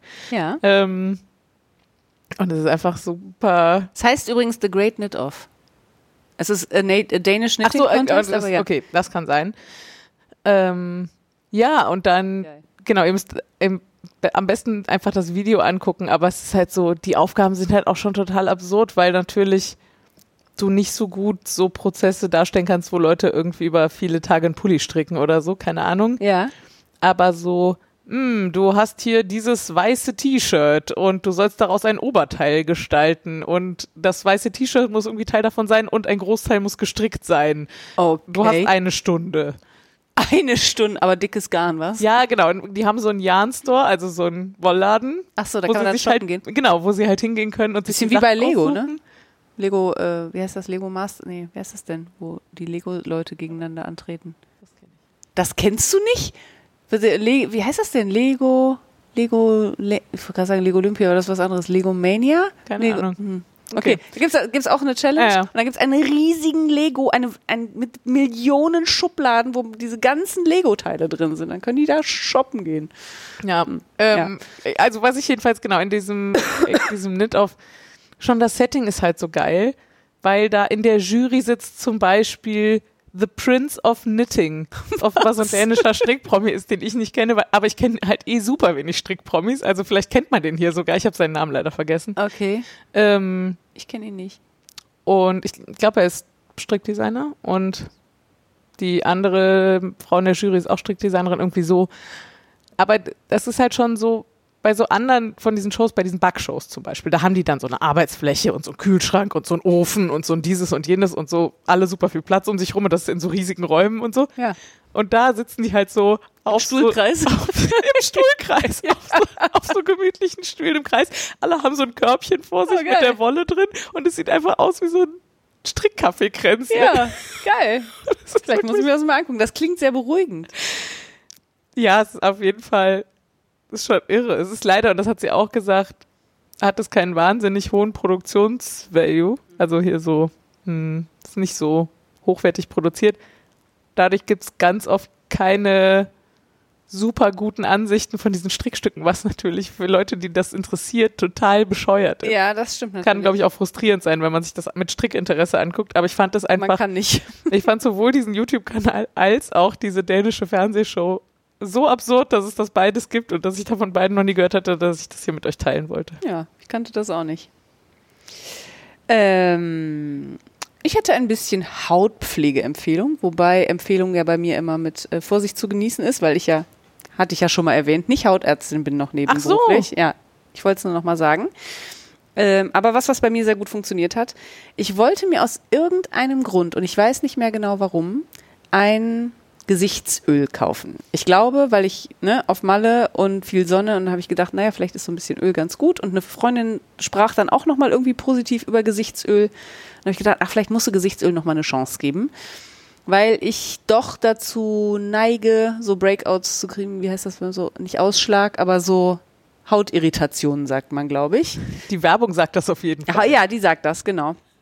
Und also irgendwas zwischen Hautirritation und Pickel und Ausschlag. Das kann man sich dann aussuchen. Also ich vertrage nicht alles gut, was ich mir ins Gesicht schmiere, das wollte ich damit sagen. Ich bin aber auch nicht bereit, Unmengen von Geld für Gesichtspflege auszugeben und bin deswegen immer auf der Suche nach günstigen Sachen, die meine Haut gut verträgt. Und dir nichts ins Gesicht zu schmieren, ist aber auch keine Option. Also überhaupt Das keine ja Option, weil Lösung. nee, davon kriege ich auch Pickel. Ah, okay. Wenn meine Haut zu trocken ist, wird's auch scheiße. Ja, das ist meine einfach nicht. Ja, das ist dann, ja genau. Gerade beim Mein Wort Mann hat das auch nicht. schon gedacht, so. Also mein Mann hat auch so richtig Babyhaut, so ganz weich. Und ich habe einfach, ich habe die Haut meines Vaters geerbt. und Das ist nicht, nicht, ja. okay. Das ist eklig, das stimmt. Ja, Okay, ich habe die Hautgene meines Vaters geerbt. Besser. lass uns einfach weiterziehen. Oh Gott. Naja, auf jeden Fall wollte ich dann jetzt auch nichts super Teures kaufen und bin dann äh, in Spanien, also ich weiß nicht, ob es in ganz Spanien ist, aber auf Mallorca gibt es auf jeden Fall eine Menge Lidls. Also die ganz klassischen deutschen Lidls und das ist ein bisschen, ist, als würde man so eine Parallelwelt stolpern, weil das ist dann so halb Spanisch, halb Deutsch. Ähm, Es gibt auf jeden Fall andere Produkte auch. So, ja, ne? es gibt auf jeden Fall, es gibt halt auch super viele deutsche Produkte, aber es gibt auch super viele richtig spanische Produkte. Auf jeden Fall haben die da auch die Hautpflegemarke, und ich zitiere, Keen. Offensichtlich, also man, Cien eigentlich, also C-I-E-N, was auf Spanisch übrigens 100 heißt. Ich weiß nicht, warum die Marke so heißt, aber wir, mir war immer völlig klar, dass das Cien heißt. Ah. Und dann sagte mein, mein Mann irgendwann mal, das ist ja auch von Keen. Und dann musste ich ein bisschen lachen und dann sagte er, ach so, das heißt wahrscheinlich gar nicht so, aber das hat meine Mutter immer gesagt. Und auf sich gibt es diese Marke auch schon ewig beim Lidl. Nun ja, auf jeden Fall gab es von dieser Marke, gab es ein sehr günstiges äh, Gesichtsöl und zwar Hagebuttenkernöl beziehungsweise Wildrosenöl, das ist das gleiche. Ähm, und ich hatte irgendwann mal was Gutes darüber gehört und habe gedacht, ach, nimmst du mal mit? Was soll schon schief gehen? Kostet fünf Euro oder so hat das gekostet. Und ich schmier mir das ins Gesicht und sitz so eine Stunde später vom Fernseher und denk, was ist das denn? Was ist hier mit meiner Haut los? Ich bin ja voll der Babypo. Ja. Also ultra weiche Haut gemacht und dann habe ich nochmal nachgelesen, wie man das tatsächlich benutzt. Und äh, eigentlich würde man immer sagen, erst Feuchtigkeit und dann mit dem Öl versiegeln sozusagen. Ähm, da Hagebuttenkernöl aber so viele äh, ungesättigte Fettsäuren besitzt, öffnet es quasi die Poren und äh, ermöglicht es, Feuchtigkeit auch in tiefere Hautschichten einzuschleusen. Und jeder, der das besser weiß als ich jetzt gerade, möge mich korrigieren, weil das habe ich natürlich auch alles nur aus dem Internet mir zusammengelesen. Und deswegen mache ich jetzt immer Hagebuttenkernöl und darüber so eine ganz piefige Aloe Vera äh, Feuchtigkeitspflege, also was ganz leichtes. Und meine Haut liebt es. Es ist so geil. Ich habe keine Ich glaube, jetzt gerade habe ich tatsächlich einen Pickel am Kinn, ne? Ja? Keinen, den man von hier aus Kein, sieht. sehr gut, okay, das ist sehr klein. Aber sonst, ich habe jetzt wirklich vier Wochen lang, und das passiert mir nicht so oft, keine Probleme mit meiner Haut gehabt. Und ich finde es so geil. Also falls, und es ist super billig. Also wenn ich, Und das wenn man, gibt's hier auch. das gibt's nicht hier beim Lidl, glaube ich. Zumindest habe ich es im Online-Shop nicht gefunden. Ich war seitdem noch nicht live beim Lidl. Ähm, man kann das aber in jedem von diesen, weiß nicht, wie das heißt, so Dragon Spice, so wo man so Kräuter, Öle, alles Mögliche bestellen kann. Also so Kosmetikzutaten Ah. oder so. Da gibt's meistens dann auch Tee und Räucherstäbchen und was weiß ich nicht was alles. Und wenn man das einfach als pures Öl kauft, ist das, also ich glaube 50 Milliliter kosten 3,90 Euro oder Ja. so. Das ist wirklich sehr, sehr günstig. Also, ne, falls ihr auch euch mal Gesichtsöl ins Gesicht schmieren wollt, ich kann es empfehlen. Da, also bei mir hat das hervorragend funktioniert. Ich werde das, ich habe mir direkt drei Packungen gekauft. Ja, ich bin jetzt erstmal versorgt. Sehr gut. Ja, so, äh, das dazu. Sehr gut. Ich habe, ähm, und übrigens hat jetzt jede von uns noch einen Punkt hier stehen, nur Genau. damit ihr, also wir werden irgendwann fertig, aber nachdem der Rest der Folge nicht so lang war, haben wir gedacht, wir können uns ja beim guten Zeug austoben. Mal wieder. Ich habe Geburtstagsgeschenke bekommen. Ich hatte einen sehr schönen Geburtstagsabend, ge- äh, eine sehr schöne Geburtstagsfeier wieder. Ähm, Obwohl ich nicht dabei war. obwohl du nicht dabei warst, das Ja. stimmt. Aber wir machen das einfach nächstes Jahr wieder. Mhm. Aber ich auch, glaube ich. Ja, aber vielleicht, also Ja. wenn ich es Ja. an dem Samstag nach meinem Geburtstag gemacht hätte, wärst du ja sogar noch da gewesen. So ist es. Ich dachte nur, ich könnte da nicht und habe es deswegen eine Woche nach hinten geschoben und dann kam raus, dass du da und so. Vielleicht kriegen wir es ja nächstes Jahr getimt. Mal Das wäre gut, ja. Ähm, ich habe tatsächlich zwei Bücher geschenkt bekommen, von denen ich kurz erzählen wollte, obwohl ich in beide noch nicht viel reingeguckt habe. Ich habe von meiner Mama geschenkt bekommen ähm, Hand Dyeing Yarn and Fleece von Gail Callahan. Was so, mh, ich fürchte schon auch ein Einsteigerbuch ist. Das war mir auch vorher klar, ich habe es mir gewünscht. Ähm, aber ich glaube noch mal andere Ansätze drin hat. Also ich habe so ein Drittel gelesen ungefähr bisher und es war viel Bekanntes dabei, aber auch immer mal wieder neue Impulse und das war, das habe ich gesucht im Prinzip und ich mag es sehr gerne, weil Oh. es eine Ringbindung hat, damit man es in der Färbeküche einfach hinlegen kann Sehr gut. und sowas mag ich ja, wenn Leute sich es über sowas Gedanken machen. Innen eine Es Ringbindung. ist außen auch noch ein Hardcover drumherum. Genau. Es Ja. ist, von außen sieht es aus wie ein, in Anführungsstrichen, normales Buch. Aber es hat innen, es ist wirklich sehr schön durchdacht. Ja, das finde ich auch. Ich mag es sehr gerne.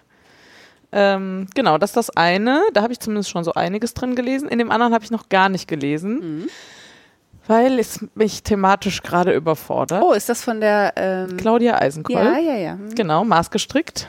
Vielen Dank, liebe Imke. Ähm, ich habe mich wirklich sehr, sehr darüber gefreut, weil ich mit ihr schon sehr viel irgendwie so über Pulloverkonstruktion Mhm. gesprochen habe. Und ich habe ja dieses Amy Herzog, Herzog Buch. Mhm. Aber das natürlich zum einen auf Englisch und zum anderen halt ihr Ansatz. Mhm. Und ähm, genau, von diesem Buch hier habe ich mir, also erhoffe ich mir viel. Mhm. Ich habe schon so reingeblättert und mal so halbe Seiten gelesen. Das klang auch alles ganz gut und als könnte das für mich geschrieben sein sozusagen. Mhm. Aber ich habe leider noch nicht, also so richtig, richtig gut kann ich wahrscheinlich erst sagen, wenn ich mal einen Pullover danach gestrickt habe und nichts liegt mir gerade ferner, ehrlich gesagt, was Komplexität in meiner Freizeit angeht gerade. Ich frage mich gerade, ob hier, hier sind so ähm, Figurinen, sagt man, glaube ich. Nee, Figurinen sind so aus ähm, Porzellan, ne? Also so, so, ähm, wie nennt man das denn? Warte, ich zeig's dir. Skizzen. Ja, von so Körpern. Und ich Mhm. frage mich, ob die alle gleich sind oder ob die auch unterschiedliche Körpermasse haben. Aber, naja, da, guck mal. Da steht's. Ah, ja, ach ja, geil. Die haben Namen, Ah, also ähm, Körperformen. Ja, ja. also es gibt verschiedene Körperformen, die hier gezeichnet sind und die haben dann alle Na also Frauennamen und dann kann man wahrscheinlich mal gucken, welche von diesen Körperformen einem selbst am ehesten entspricht und sich dann die entsprechenden Anpassungen aus der Anleitung suchen, könnte ich mir vorstellen. Körperformen und Figurtypen. Ja, guck mal, interessant. Weil Ja. die tauchen hier wieder auch, auch wieder auf. Ja, und genau, es gibt auf jeden Fall unterschiedlich ähm, geformte Models auch, die die äh, Stücke tragen, würde ich sagen. Ach so, und es gibt auch Claudia und es kann sein, dass Claudia sogar Claudia ist. Nobody Keine knows. Ahnung. Niemand weiß das. Du wirst es rausfinden, weil du wirst es ja lesen. Ja, genau, früher Ja. oder später auf jeden Fall. Und ich habe mich auf jeden Fall schon sehr gefreut und es liegt hier so ähm, au- auch auf dem Tisch, wo die Ja. Rolle auch liegt. da will ich es immer mal wieder angucken. Also man kann dir viel vorwerfen, aber nicht, dass du dir keine Mühe gibst, dich zum Stricken zu inspirieren. Ja, das ist richtig. Es ist schon, es gibt schon reichlich Inspiration hier. Ja, ja. Das ist ja das Gute, wenn man alleine wohnt, dann, obwohl ehrlich gesagt, ich habe das Gefühl, bei meinem Freund im Wohnzimmer gibt es auch genauso nicht aus? weniger Wolle inzwischen. Ist, aber seine Wolle oder deine? Nee, seine. Achso, ja, dann geht's ja. Absolut. Ja, also mh, gut, bis auf den Ja, Anteil ist Webrahmen, der bestimmt- bei mir ja, in der Ecke steht. das, aber das sollte ja so. Ja. ja. Äh, genau, und dann gab es aber auch noch, ähm, genau, es gab noch Leute, die mich gefragt haben, was wünschst du dir denn? Und dann habe ich gesagt, mh, wenn ich so über die letzten Jahre zurückgucke, waren die Sachen, die mir immer am besten gefallen haben, so Zeitgeschenke. Und ich habe zwei von Und da zwei. meinst du nicht Uhren? Und dann haben wir beide Gruppen eine halbe Stunde geschenkt. Ist doch gut, oder nicht? jemand eine halbe Stunde braucht. Ähm, nein, genau. Ich habe von zwei Gruppen, die an dem Abend da waren, jeweils ein, so ein Gruppengeschenk bekommen. Und mit der einen Gruppe ähm, werde ich so ein ähm, selbstgemachtes Krimi-Dinner, also so, wir treffen uns und es wird gekocht und es gibt dann dieses Krimi-Dinner. Da erzähle ich vielleicht von, wenn es gut war, wenn es vorbei ist. Ja. Das dauert noch ein paar Wochen, weil wir mussten erstmal einen Termin finden. Und mit der anderen Gruppe, da war die Frieda übrigens dabei, obwohl sie nicht anwesend Dabei war. war. äh, werde ich demnächst in das Textiltechnikmuseum in Mönchengladbach fahren und sowohl die textilhistorische Führung als auch die Technikführung machen. Ja. Und ich freue mich wirklich wie ein kleines Kind. Ja, sehr Wird schön. Richtig ich gut. Ich mich nämlich auch. da komme ich nämlich mit. Ja. Ja, und genau, und andere auch. Und ähm, ich hoffe ein bisschen, wir gehen danach noch irgendwie was essen oder Kaffee trinken oder was auch immer. Machen uns da irgendwie Habe ich auch Tag. gehört, tun wir. Sehr gut. Ja. Und ähm, ja, das wird toll, da erzählen wir dann bestimmt nochmal von. Ja. Wenn es dann äh, stattgefunden hat. Ja, weil die haben so April, ganz viel ich, oder? April irgendwann, ja. hm, Ganz viel ähm, alte Webstühle und so. Genau. Und nachdem mir neulich wieder Männer im beruflichen Umfeld erklärt haben, wo Lochkarten herkommen und ich dann kurz überlegt habe, ob ich sie über Webstühle aufkläre und es mir dann gespart habe, ja. kann das eigentlich nur gut werden. Was soll ich sagen? Ja. Vielleicht musst du das nochmal machen. Trotzdem. Ja, vielleicht. Ja. Irgendwann. Ja, ich habe nur noch eine gute Sache, von der ich aber eigentlich schon erzählt habe, nur noch ohne Inhalt sozusagen. Äh, nämlich, ich war ja auf Mallorca viereinhalb Wochen, 31 Tage. Und was soll ich sagen? Also erstmal hatte ich unfassbares Glück mit dem Wetter. Mhm. Also ich bin angekommen, dann hat es zwei Tage so bei 13 Grad geregnet und dann habe ich gedacht, ja, das wäre jetzt irgendwie ein bisschen doof. Aber es macht ja nichts, weil ich habe ja reichlich Strickzeug dabei. Ich habe Internet, ich habe Fernsehen, ich habe Bücher, ich habe meine Ruhe.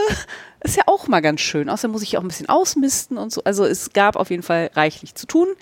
Ähm, und ab dem dritten Tag war eigentlich durchgehend Sonne. Ja. Also wirklich blauer Himmel, Sonne, Mega. nicht immer super heiß, aber wir hatten mehrere Tage, oder ich, wir, ich hab, hatte Besuch von einer Freundin, da haben wir im Bikini auf der Terrasse gesessen, weil es wirklich, im, also mittags, klar, nicht abends, ne, aber mittags war es so heiß, dass du da einfach nicht nur in normalen, geschweige denn in einer langen Hose oder so sitzen konntest, Ah. weil es richtig heiß war.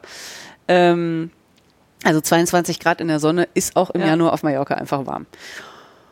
Und ähm, ich war zweieinhalb Wochen alleine und dann ist mein Mann nachgekommen und die ersten zweieinhalb Wochen habe ich auch gearbeitet und dann wollten wir zwei Wochen Urlaub machen. Und ähm, ich muss äh, gestehen, auf dem Hinflug habe ich ganz eventuell vielleicht ein bisschen geweint, weil ich schon so Angst hatte, dass ich ihn so vermisse, Und weil wir uns, also so lange waren wir tatsächlich, glaube ich, nur einmal getrennt und das schon bestimmt schon zwölf Jahre her oder so. Ähm, und ähm, habe mich gefragt, ob das einfach alles eine totale Schnapsidee war und habe mich auch den ersten oder die ersten zwei Tage so ein bisschen unsicher gefühlt, weil im Januar sind da natürlich auch nicht so viele Leute. Und Ja, du hast gedacht, schon auch Manschetten, als du diesen Ja. Plan gefasst hast, ne? ob Ja, du ja. dazu einsam sein könntest. ihr zu einsam und vielleicht ist es auch ein bisschen gefährlich alleine. So, keine Ahnung, ne? Wenn da jemand einbricht, da weiß ich, da kann ich laut schreien. Da hört mich der Esel im Dorf so, ne? Ähm, ja, das war aber nach zwei Tagen absolut verflogen und ich war total eingegroovt und eingelebt und so. Das war total toll. Und das Schönste war einfach, also vom Wetter, mal abgesehen muss man sagen, Wetter ist natürlich das Geilste und dass Ja. man einfach dann Und auch der Hauptgrund, warum du Ja, das im genau. Januar gemacht hast. Ne? ich wollte äh, ein bisschen Licht tanken und so. Und dass man halt in zehn Minuten zu Fuß am Meer ist, ist auch jetzt nicht das Allerschlechteste und so. Und ich war einfach sehr viel draußen. Und was aber auch richtig gut ist, und das habe ich hier schon mal gesagt, es gibt wenig Entscheidungen zu treffen. Vor allem im Januar. Weil es hat nicht so viel auf. Man kann zum Lidl fahren, zum Einkaufen oder in sonst irgendeinen Supermarkt. Ich kann in mein Lieblingscafé fahren. Ich kann an den Strand fahren. Ich kann wandern gehen. Oder ich kann halt zu Hause bleiben. Fertig. So, und das ist doch, also wenn man sich, natürlich, wenn man noch nie da war, dann kann man auf der Insel natürlich sich ganz viel angucken. Ja. Aber ich kenne ja mittlerweile auch alles. Aber es gab so gar kein, hm, was mache ich denn jetzt? Sondern es war so, okay, ich habe diese fünf Optionen, davon wähle ich diese. Und dann wähle ich diese. Und es war einfach Ah. so gut für mein, ach, für meine innere Ruhe und so. Es hat mich so runtergebracht. Ach, schön. Ja, das Einzige, was richtig scheiße war, war, dass ähm, mein Mann kam dann an einem Sonntag.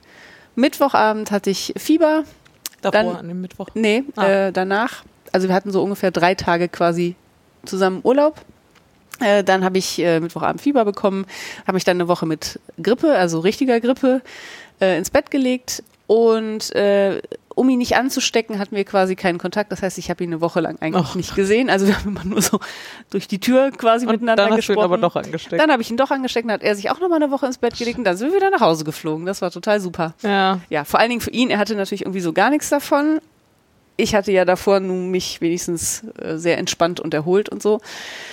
Äh, ja, aber steckst du nicht drin. It is wie it is. Ja. So war das dann. Und das war, ähm, mein Fazit ist sehr positiv. Das ist so gut, dass ich das auf jeden Fall nächstes Jahr wieder mache. Ähm, und vielleicht auch vor nächstes Jahr schon mal einfach, also wir fahren ja sonst auch häufiger dahin, Ja. aber vielleicht den Aufenthalt einfach verlängere.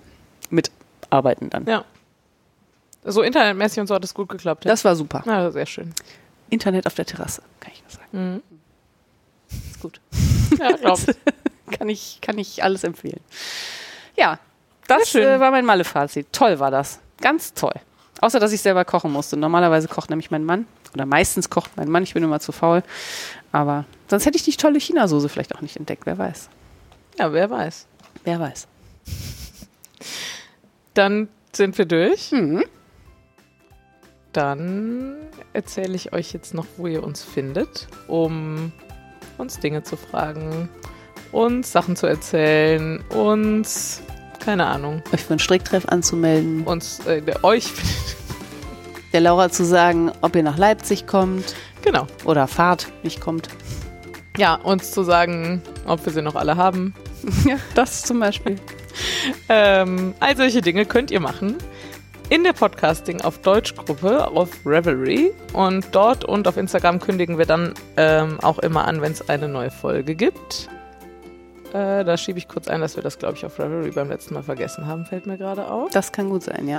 Ähm, ist aber nicht der Plan. Unter www.wollkanal.de findet ihr uns und auf iTunes als Wollkanal. Ihr findet uns als Wollkanal at podcasts.social auf Mastodon und als Wollkanal auf Instagram. Und ihr findet die Frieda Als Craftraum auf Ravelry und Instagram und als Rulian auf Instagram. und ihr findet mich als Filane auf Ravelry und als Spektralwolle auf Instagram.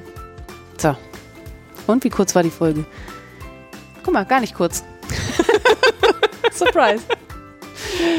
Ja, aber auf jeden Fall die, der krasseste Handarbeitsprojekte Folgenlängen-Ratio. Auf jeden Fall. Ja. Äh, wenig Handarbeit, viel anderes. Ja. Ja. Macht damit, was ihr wollt. Genau. Ihr könnt uns ja dann beim Stricktreff erzählen, wie ihr das fand. Genau. Oder in Leipzig. Oder in Leipzig. Vielleicht. Ja, dann. Gute Nacht. Gute Nacht. Tschüss. Tschö.